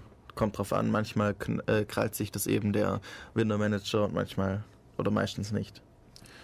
Und ich möchte nachher mit euch nochmal darauf eingehen, was, wie, was es eigentlich für Werkzeugsätze gibt, um User Interfaces zu entwerfen. Aber erstmal, Hannes, sag mal, wie bekommt man eigentlich raus, was der Nutzer braucht? Wie wird in dem Bereich eigentlich geforscht? Ähm, ja, man, es gibt viele verschiedene Möglichkeiten eben einfach mal zu überprüfen, was, äh, was funktioniert denn gut, sozusagen. Also, äh, Was für Möglichkeiten? Ich meine, du kannst Benutzer davor setzen und Strichlisten machen. Oder wie stellst du dir das vor? Ja, beziehungsweise man kann die Strichlisten auch intelligent machen und nicht nur Strichlisten, ah, der fand's gut, der fand's nicht gut, sondern man kann eben genau bestimmte, ähm, also in Interviews oder so dann eben nachher Fragen stellen, um rauszukriegen, welche Feinheiten sozusagen haben nicht gepasst, wieso haben sie nicht gepasst. Ähm, man kann das natürlich auch auf noch andere Ebene machen, wenn man das irgendwie auch medizinisch teilweise kann man untersuchen, wie ähm, welche Signale sozusagen regen das Gehirn in den Bereichen an, die eben für Erkennen oder sowas gut sind. Was was funktioniert da einfach gut? Ich habe das mal so gehört, dass du auf die Entscheidungslahmheit des Menschen eingehen solltest und ihm einfach zwei Möglichkeiten vorsetzen, die er ausprobiert, ihm eine fragen, welcher dir besser gefallen. Mm, ja, so kann man es auch machen. Weil ich mir darunter auch diese Trägheit vorstelle, die wir vorhin hatten vom, vom Kurzzeitgedächtnis. Nachdem er sieben Versionen durchprobiert hat, woher, woher, soll er noch wissen, was die erste gewesen ist? Genau. Äh, deswegen werden normalerweise solche äh, Testing, also Test-Sessions, äh, solche ähm, Tests, Benutzertests einfach äh, per Video aufgenommen. Ähm, ist sehr hilfreich, damit man auch nachher im Nachhinein noch, wenn man sich das nochmal anschaut, sieht man dann vielleicht auch, dass, dass äh, wie der Benutzer da und die Stirn runzelt, irgendwie sich wundert sozusagen, wieso das denn überhaupt jetzt das tut, was es tut, ähm, irgendwie halb verzweifelt, weil es nicht das tut, was es soll, solche Dinge. Weißt du eigentlich, was die einzelnen Konzerne für solche Usability-Tests ausgeben? Keine Ahnung, aber unterschiedlich. Also manche nehmen es ernst und manche, die hauen halt einfach die Software raus. Also da muss ich nochmal mein Lob an Apple aussprechen, weil die Ja. aufgrund welcher genannten Prinzipien so unglaublich toll waren. Die Prinzipien, sie hatten eine konforme Oberfläche. Ja, sie haben ziemliche Konsistenz einfach. Sie überlegen sich sehr viel. Also es gibt da richtige Bücher darüber, wie muss jetzt ein Fenster aussehen. Äh, es gibt eben auch so gut wie kein Programm, das unter macOS X oder 10 läuft. Ähm, und das nicht nach diesen äh, Style Guides arbeitet. Also Wir hatten vorhin Style Guides für Fehlermeldungen. Da hast du gemeint, das sei eine ganz eigene Klasse. Ja, äh, genau. Das ist auch noch, ähm, Fehlermeldungen sind ein ganz tolles Beispiel. Ähm, schwere Ausnahme, Fehler XY trat auf. Äh, abbrechen oder äh, runterfahren. Hä? ja, äh, ich habe keine Ahnung, was das tut. Nächste Möglichkeit wäre, ähm, also ein bisschen bessere Variante wäre dann, ja, Fehler XY trat auf, ähm, trat im Festplattencontroller auf, ähm, ka- kann Daten nicht mehr lesen. Irgendwie sowas. Oder ähm, vielleicht ein bisschen handfesteres Beispiel, was sich jeder schon mal gemerkt hat, so irgendwie, ja, ähm, kann Daten nicht schreiben. Also man kopiert irgendwas und dann kommt nur die Fehlermeldung, kann Daten nicht schreiben. Die nächste bessere Variante wäre, kann Daten nicht schreiben, weil Ziel äh, Datenträger ist voll. Und die nächste möglich noch bessere Variante, wo viele äh, Apple-Programme dann eben auch sich dran halten, wäre dann, ja, ähm, kann Daten nicht schreiben, weil Datenträger ist voll. Äh, wenn Sie es trotzdem darauf speichern wollen, müssen Sie eventuell andere Dateien löschen. Also gleich eine, eine Fehlerlösung sozusagen im, in der Meldung mitbringen. Er gibt ja auch noch den Zieldatenträger. Hm, Es wäre es Ja. wär, doch- es wär doch schön zu wissen, wo, welcher Datenträger eigentlich voll geworden ist. Genau, solche Dinge, einfach, einfach alle Informationen, die der in dem Moment so äh, überforderte Benutzer sozusagen, er, der Benutzer hat etwas ganz Normales gemacht und plötzlich funktioniert es nicht. Es tut nicht das, was es soll. Und dann musst du den Benutzer dort ab, äh, auffangen, sozusagen, wo er ähm, voll perplex äh, da hockt und nicht mehr weiß, was, was das System jetzt tut und ihm alle Informationen geben, die ihn daraus sozusagen rausretten Wobei wir und die ihm den Zustand erklären. Wobei wir jetzt wieder bei der Darreichungsformel der Information wären, denn ist eine schwere Ausnahmefehleradresse 0xyz aufgetreten, sag dir doch sofort, in welchem Festplattensegment das war. Du musst es doch nur lesen können. Ähm, jein. Äh, wenn das Ganze ein Bluescreen ist, der für eine halbe Sekunde aufleuchtet, dann fährt der Monitor, äh, fährt der Computer neu hoch, dann bringt es dir auch nichts. Also es geht darum, das dem Benutzer darzubringen, wo der Fehler war, die Informationsflut vor allem in Text zu fassen und nicht in Zahlen. Ich glaube, Zahlen ist auch das, was normaler Ja. Nutzer ganz wenig aufnehmen kann. Und eben in handfesten Lösungsvorschlägen. Ähm, gut, jetzt hatten wir, wo ich gerade doch noch Zahlen und Texte da, wir hatten jetzt gehabt, zur Steuerung haben wir Bilder, Text und Zahlen, wobei Zahlen eigentlich das sind, was man am wenigsten verwenden sollte. Mhm, jein, ja, vermutlich schon. Oh, kannst du dir ein Gegenbeispiel vorstellen? Taschenrechner. Der Taschenrechner besteht zu über 50% aus Rechenzeichen. Ähm, welche Ansicht? Ach so, ähm, ja, also wenn ich da spontan an meinen grafischen Taschenrechner denke, muss ich sagen, die, die Nummerntastatur nimmt den kleinsten Bereich meiner Tastatur ein. ja, grafische Taschenrechner, wer braucht das schon? Ähm, ja, benutzt niemand. Du kaufst dir ein externes Gehirn ein, du musst nur noch lernen, damit umzugehen. Ja, und man vergisst dann das eigene. Wobei wir jetzt gerade bei externer Rechenleistung Parallelität sind, mag ich mal kurz auf die Threads zu sprechen kommen.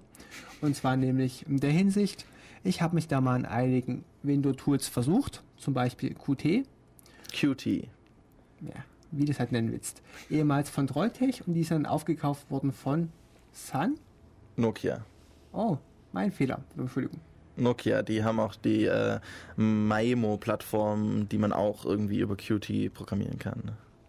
Also so der ähm, einer der Konkurrenten zum iPhone neben Android sozusagen, die auch in, mal in die Richtung gehen, etwas taugen zu können, könnte man sagen.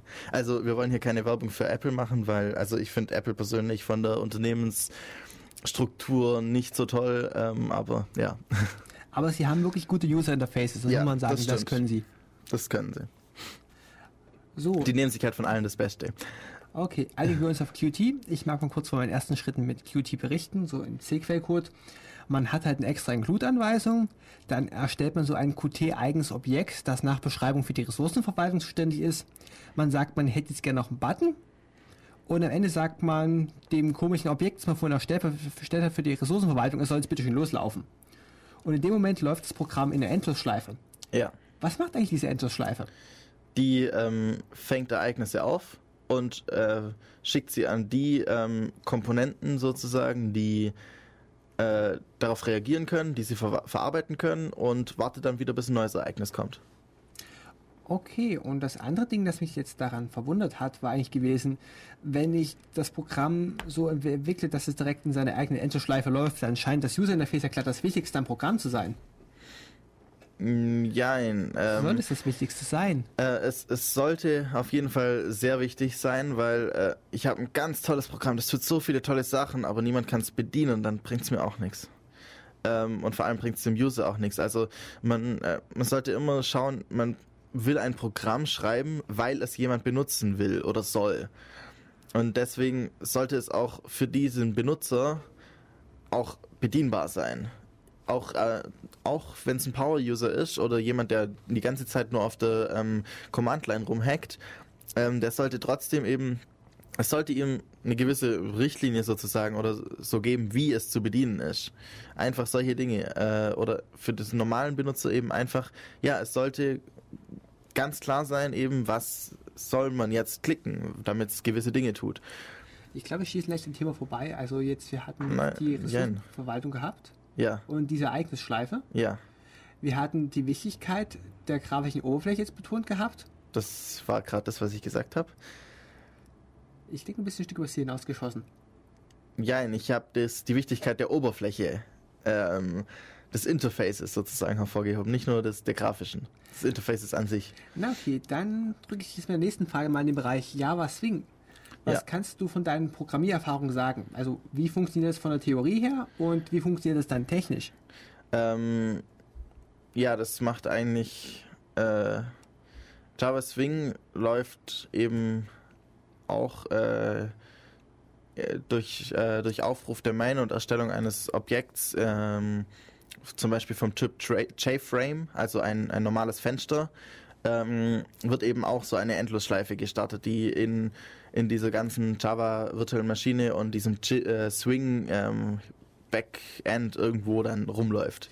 Ist diese, End, ist diese Endlosschleife für dich ersichtbar? Also musst du sie explizit aufrufen oder macht das die VM für Das dich? macht, das macht, nein, die VM macht das nicht, sondern äh, das macht eigentlich die ähm, äh, mein, mein Konstruktor. Also ähm, Java ist ja objektorientiert und ich muss dann immer ein Objekt erstellen vom Typ Fenster, damit eben das Fenster auch angezeigt wird. Und genau diese, dieser Aufruf, neues Fenster, erzeugt dann eben diesen ganzen ähm, Verwaltungskram auch noch gleich mit. Gut, dann mag ich jetzt im Gegenstück Qt dazu darstellen. Du erst- stellst jetzt ein Objekt vom Typ QApplication, das für die Ressourcenverwaltung zuständig ist. Mhm. Ist es ein Struct oder ein Objekt? Es ist direkt ein Objekt, es ist wirklich C++-Programmierung. Aber du programmierst dann nachher in C oder wie? Nee, Nein, ist schon, du, du, du kannst programmierst schon C++. in C++ verwenden. Ja, Dann, dann erstellst du ein neues Objekt vom Typ Button. Dem kannst du im Konstruktor noch, noch solche Sachen geben wie, was soll in der Window-Leiste drinstehen, welche Farbe soll das Ding haben. Nimmt also eine ganze Menge von Parametern mit, die man sich für ein Fenster vorstellen kann, dass man sich verändern kann. Mhm. Und am Ende muss man dem Button sagen, er soll jetzt bitte schon angezeigt werden. Und der Button wird erst dann angezeigt, wenn das Programm seinen Event-Loop betritt. Das Anzeigen kann man auch nochmal extra für jede Komponente natürlich sagen, wenn Java Swing. Hast du eigentlich Aber schon... das hat nicht unbedingt was mit dem, mit dem ähm, Event-Handling zu tun von Java Swing an sich. Von der, äh, von der Anwendung, die dann gestartet wird. Ähm, in, Im Qt ist es so, du hast dann halt deine Grafik-Oberfläche in einer Endlosschleife und wenn du jetzt Funktionen aufrufen möchtest, dann kannst du ein Qt ein Qt-eigenes Paradigma benutzen und zwar das sogenannte Connect. Du kannst sagen, wenn der Button gedrückt wird auf der Oberfläche, dann führe bitte eine Funktion aus, die du woanders im Quelltext deklariert Ja. hast. Ähm, bei Java Swing wäre das die ähm, Benutzung des Listener-Paradigmas oder Patterns. Ähm, man kann Action Listener, Mouse Listener, Mouse Move Listener, was weiß ich was, alle solche Listener, also setzen. Die hören dann zu, wenn ein Event ähm, auf einem Button eintrifft sozusagen. Und das Event wäre zum Beispiel Button klickt. Genau, und dann wird eben geschaut, dann, also da kommt nur ein Event vom Typ Button äh, äh, Event oder irgendwie sowas äh, und dann wird überprüft, ja, ist es denn eins, wurde denn gerade geklickt? Dann wird, wenn geklickt wurde, wird eine bestimmte Methode aufgerufen, Double-Click wird eine andere Methode aufgerufen und in den Methoden kann ich dann meine Funktionalität verpacken. Das gleiche im Qt nur Unterschied, dass der Aufruf anders funktioniert. Ich muss dem Button nicht explizit sagen, dass er auf Mausgeräusche hören soll, sondern irgendwann mal wirft der Button ein Event. Das Event kommt vom Button und er sagt, ich wurde gerade geklickt. Und das Event kann ich weiterwerfen lassen an einen beliebigen Empfänger. Ja, okay, ähm, ja, ist so, ja, ist ein bisschen anders als Java Swing, aber Im Prinzip hast du das gleiche. Du arbeitest Ja. mit Ereignissen, die irgendwie verarbeitet werden müssen. Genau. Die Frage ist ja immer, wo, ähm, wie kommen sie dorthin, wo sie verarbeitet werden? Das ist dann immer äh, spezifisch. Da gibt es verschiedene Patterns auch. Observer-Pattern wäre jetzt eher in die Richtung, ähm, ja, meine Daten haben sich verändert, also schicke ich mal allen, die mir gerade zuschauen, also auf mich drauf, mich beobachten sozusagen, sage ich mal, ja, meine Daten haben sich verändert. Ich Benutzt man glaub- sehr gerne zwischen ähm, Model und View. Ich glaube, das Observer-Pattern sollten wir nochmal erklären. Ähm, es gibt eine Reihe von Komponenten, die sich dafür interessieren, ob der Button gedrückt wurde. Und sie melden sich jetzt halt beim Button an. Es läutet gerade die Glocke im Hintergrund, werden gerade abgelenkt. Und diese ganzen Klienten melden sich jetzt halt für dieses Event an, dass sie, ähm, dass sie im Event-Fall informiert werden möchten. Genau, Das Pattern heißt deshalb Notifier Observer oder halt ganz kurz No Observer Pattern. genau. Ähm, Man hat einen Pool aller Interessenten zur Verfügung. Ja, die werden dann einfach alle aktiviert und die rufen dann selber wieder den, ähm, also jetzt bei, wenn man es bei Java sich anschaut, dann gibt es Observer und Observable. Ähm, also der, der beobachtet und äh, das Objekt, das beobachtet werden kann. Und ein, jemand, der beobachtet, registriert sich bei dem Objekt, das beobachtet werden kann. Und das sagt dann immer, hallo, ich habe mich verändert und dann fragt der Beobachter nach, wie sieht's denn jetzt neu aus? Wenn Ja. er will. Wenn er gerade nicht will, dann braucht er auch nicht. Da in meiner Sicht in den einfachen grafischen Anwendungen, die wir haben mit dem Button, immer alles vom Benutzer ausgeht, wofür bitteschön soll man dann in dieser Anwendung noch Threads benötigen. Ich meine, es passiert immer erst dann etwas, wenn, wenn der Benutzer drückt. Ja, und was ist, wenn er zwischendurch plötzlich abbrechen will? Ah, ja, was sonst. ja, dann werden die Events gerufen. Dann kannst du ja Funktion. Dann müsste man sie mit, äh, mit ähm, Interrupts unterbrechen oder wie in, in Ausnahmezustand vom Betriebssystem springen, um diese verdammte Schleife noch kurz unterbrechen zu können. Oder so. Wobei wir jetzt nochmal den schönen Vergleich zur Command-Line gehabt haben. Command-Line ist in der einfachsten Vorstellung so, ich füttere zuerst alle Daten und der, der Com- Computer rechnet. Und hier sehen wir wieder das Problem, das Programm läuft schon und erst, und erst auf Benutzeraktion macht der Computer etwas. Ja, beziehungsweise das Programm äh, wurde auch gestartet irgendwann mal natürlich, aber ähm, ja, das war auch eigentlich wieder so, eigentlich nach dem gleichen Schema. Das heißt, ein modernes Betriebssystem mit einer ähm, äh, mit einem User Interface, das man mit der Maus bedienen kann, sozusagen, benutzt auch schon dieses, diese Idee, dass es halt schon läuft und dann eben auf Benutzereingaben reagiert. Und nebenher macht es halt unten drin noch ein paar andere Sachen, die es einfach tun muss.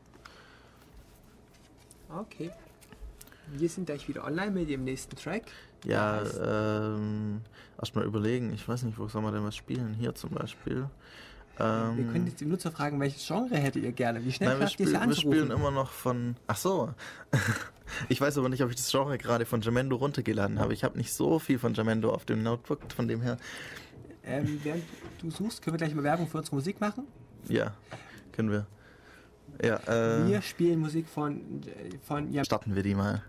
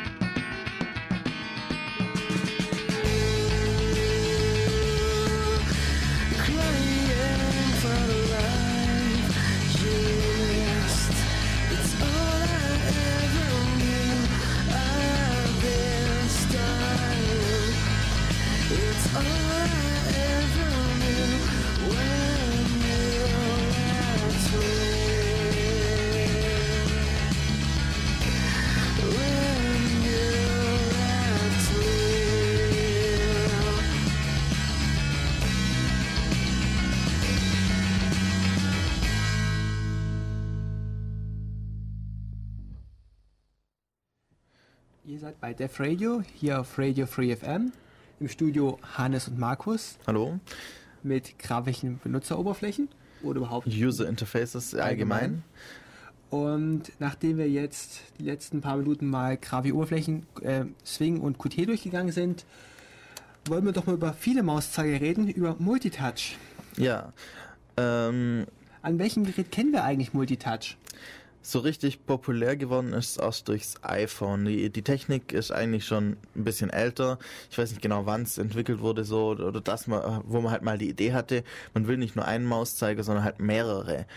Einfach ist ganz cool. Man kann damit eben so Sachen machen wie zoomen, ähm, Sachen drehen, während man sie verschiebt und solche Dinge, wie man es eben vom iPhone kennt, so oder Microsoft Surface, die ganzen ähm, tollen äh, Dinge, wo dann fünf Leute drumrum hocken und irgendwelche Bilder verschieben und dabei eigentlich nichts Produktives machen, aber es sieht cool aus. Und es macht bestimmt auch Spaß. Oh, Ja. Das, de facto hat man noch gar nicht, dass man, dass man Spaß mit der Maschine haben kann.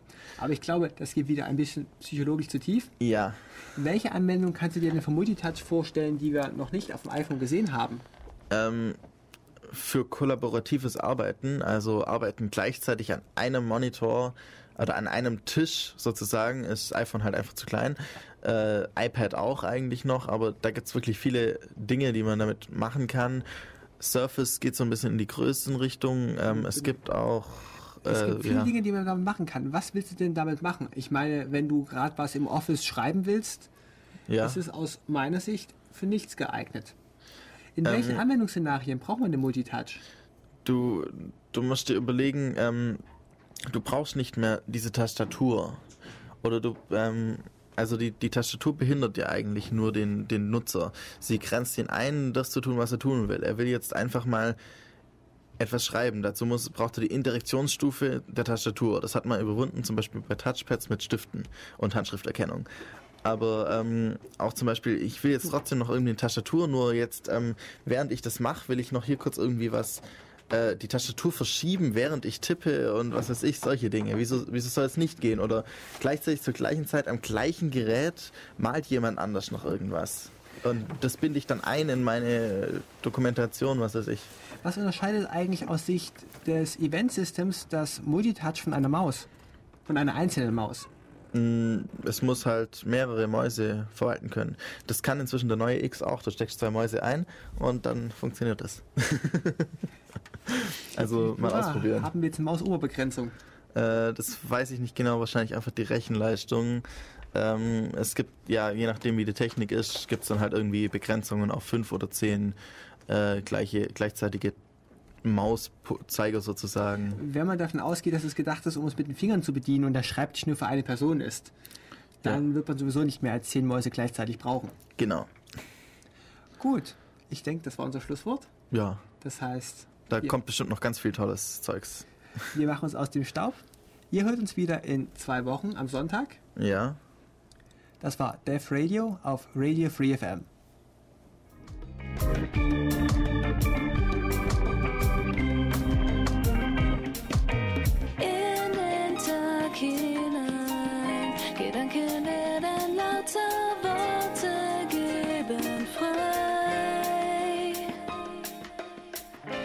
Was in uns immer schon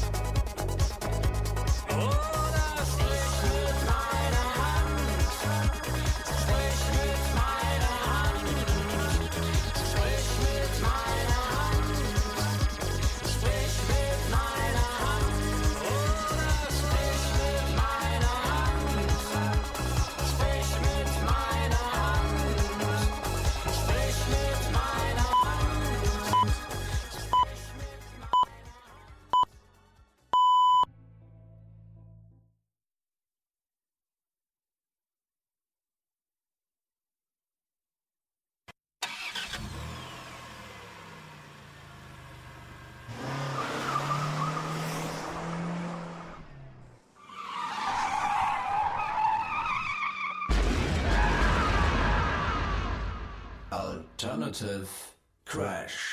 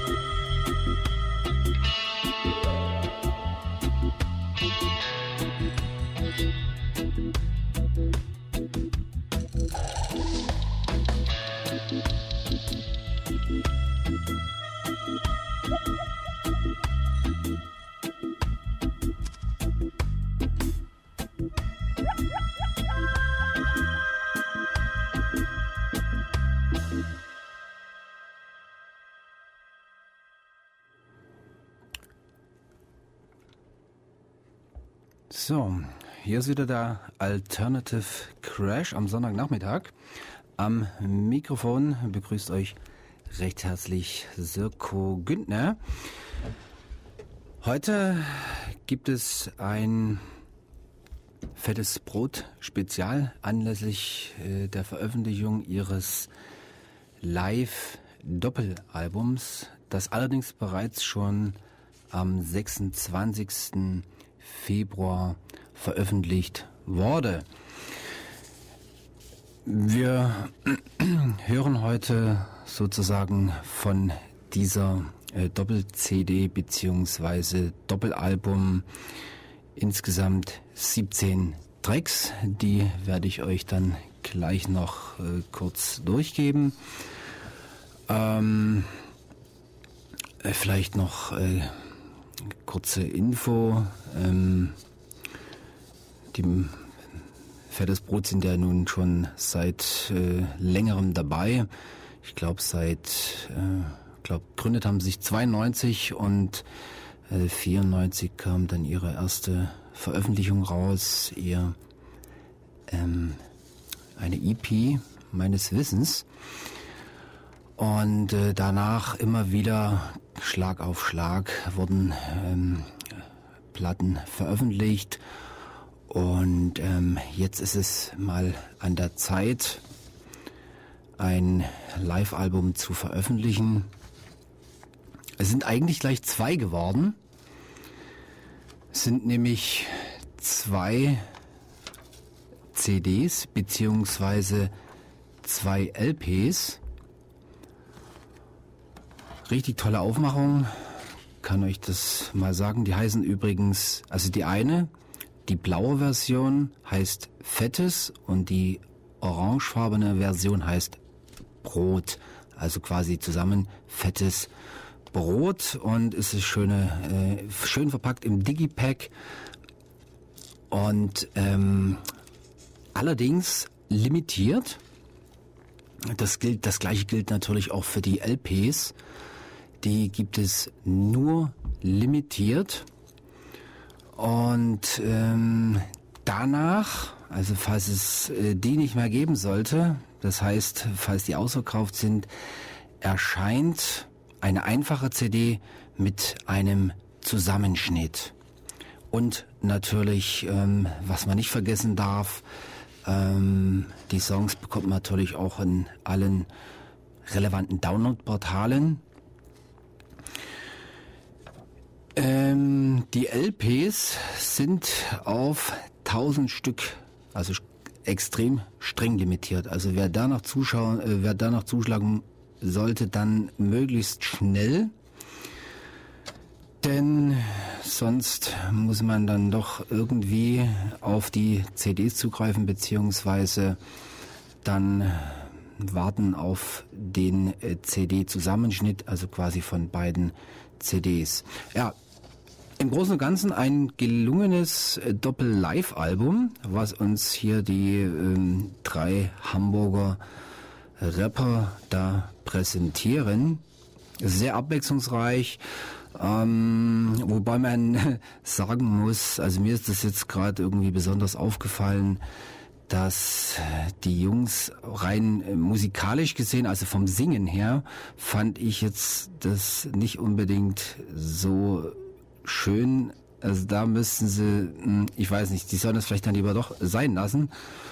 Sprechgesang passt, glaube ich, besser zu den äh, Jungs. Aber ihr könnt euch danach äh, selber davon überzeugen ähm, und euch ein äh, Bild machen von dem, was ich gerade eben gesagt habe. Ähm, ich habe jetzt hier noch ein paar Live-Termine von Fettes Brot. Und zwar fangen wir mal an. Ähm, Montag, der 3. Mai in Stuttgart in der Liederhalle im Beethovensaal.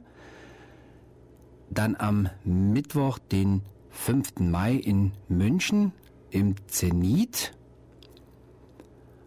Und drei Festivaltermine quasi für den Sommer vom 13. bis 15. August in Rothenburg ob der Tauber auf dem Taubertal Festival.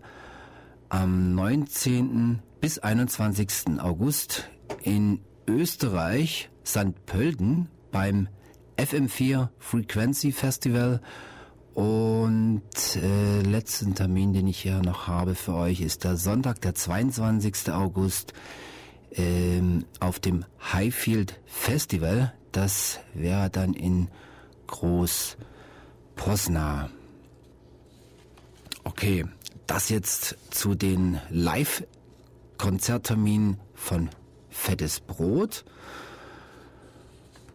Und jetzt würde ich sagen, hören wir Musik. Insgesamt sind das nämlich 31 Songs, die, das würde jetzt natürlich den Rahmen der Sendung sprengen. Ich habe euch das jetzt mal ein bisschen zusammengefasst. Ähm, das sind jetzt 17 Songs, die ich jetzt hier für euch äh, zusammengestellt habe. Als erstes hören wir äh, den Song Jein, dann Schieb es auf die Brote, ich bin müde, Hamburg Calling, ähm, kommt äh, ursprünglich ja von äh, der Punkrock-Band The Clash, aber hier natürlich ähm, nicht London Calling, so wie es, wie es im Original heißt, sondern Hamburg Calling, weil eben die Jungs ja aus Hamburg sind. Danach, der beste Rapper ist offensichtlich ich. Dann da draußen, Automatikpistole, schwule Mädchen, Bettina, Augenblick. Jetzt mache ich kurz einen Break nach Schwule Mädchen. Das war nämlich Teil 1 der äh, Live-CD, die heißt Fettes. Und jetzt beginnt Teil 2 der Live-CD und die heißt ja Brot. Und äh, da geht es weiter mit Bettina Superpunk, Kontrolle, ein Euro-Blues, die meisten meiner Feinde, Welthit, Lauterbach, hörst du mich, My Way by Nature und zum Schluss Nordic by Nature. Okay, also ich würde sagen, jetzt verschaffen wir uns mal einen kleinen äh, Überblick über die Live-Qualitäten von Fettes Brot. Natürlich in echt, würde ich jetzt sagen, sind es auf jeden Fall mal besser. Das ist ganz klar. Aber ich denke mal, wer von dem nicht genug haben kann und äh, sozusagen das auf Knopfdruck entscheiden möchte, ob er heute Fettes Brot live hören möchte oder nicht, der kann das ja dann machen, wenn er sich diese CD oder eben das Vinyl zulegt. Okay, also dann viel Spaß jetzt mit Fettes Brot live. Sind übrigens Live-Mitschnitte von 2008 und 2009. Ähm, vom, muss mal fix nachschauen, Hurricane Festival und äh, mh, nicht, dass ich was durcheinander bringe. Hurricane sehe ich gerade genau, dann Haltern Pop und ähm, eben Live-Termine noch, zum Beispiel in Rostock, äh, Bremen und so weiter. Ja, aber das denk mal, das hört man auf jeden Fall selber heraus. Jetzt fangen wir an mit fettes Brot. Ladies and gentlemen, party people in the place to be. Let us switch for the good, not for the worse. I know and you know what to do. Ähm, dann sehe ich noch gerade ein äh, kurzer Nachtrag noch zu den Vinyl-Fans unter euch. Ähm, zu diesen gibt es leider keine kostenlosen Download-Code, äh, wie das also mittlerweile bei Vinyls gang und gäbe ist. Das ist aus äh, ja, bürokratischen äh, äh, ja, halt die deutsche Bürokratie. Anscheinend hatte man es vor und es hat dann nicht geklappt. Ähm, ja, das wollte ich bloß noch kurz dazu sagen. Jetzt aber Musik.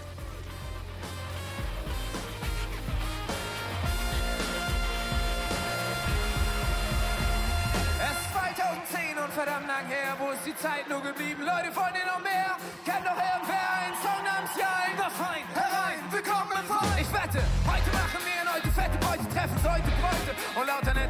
warum dauernd trauern? Wow, schau doch diese Frau an. Schande, dazu bist du imstande. Komm aus deinem Herz, allerliebste aus dem Lande und du hängst, denkst links an eine andere. Wer soll ich denn heulen? Ihr wisst, dass ich meiner Freundin treu bin. Ich bin brav, aber ich traf eben mein First Love. Ich dachte nur im Schlaf, darauf sie war ich schon immer scharf. Hab ihn um den Gang um eben durch Hamburg fahr. Oh mein Gott, man hat das gerade gesagt. What a pretty woman. Ihr. Schätze sie, du bist beschaubar wie Plexiglas. Sie kommt auf dich zu. Na kleiner, Bock auf Schweinerei? Ja klar,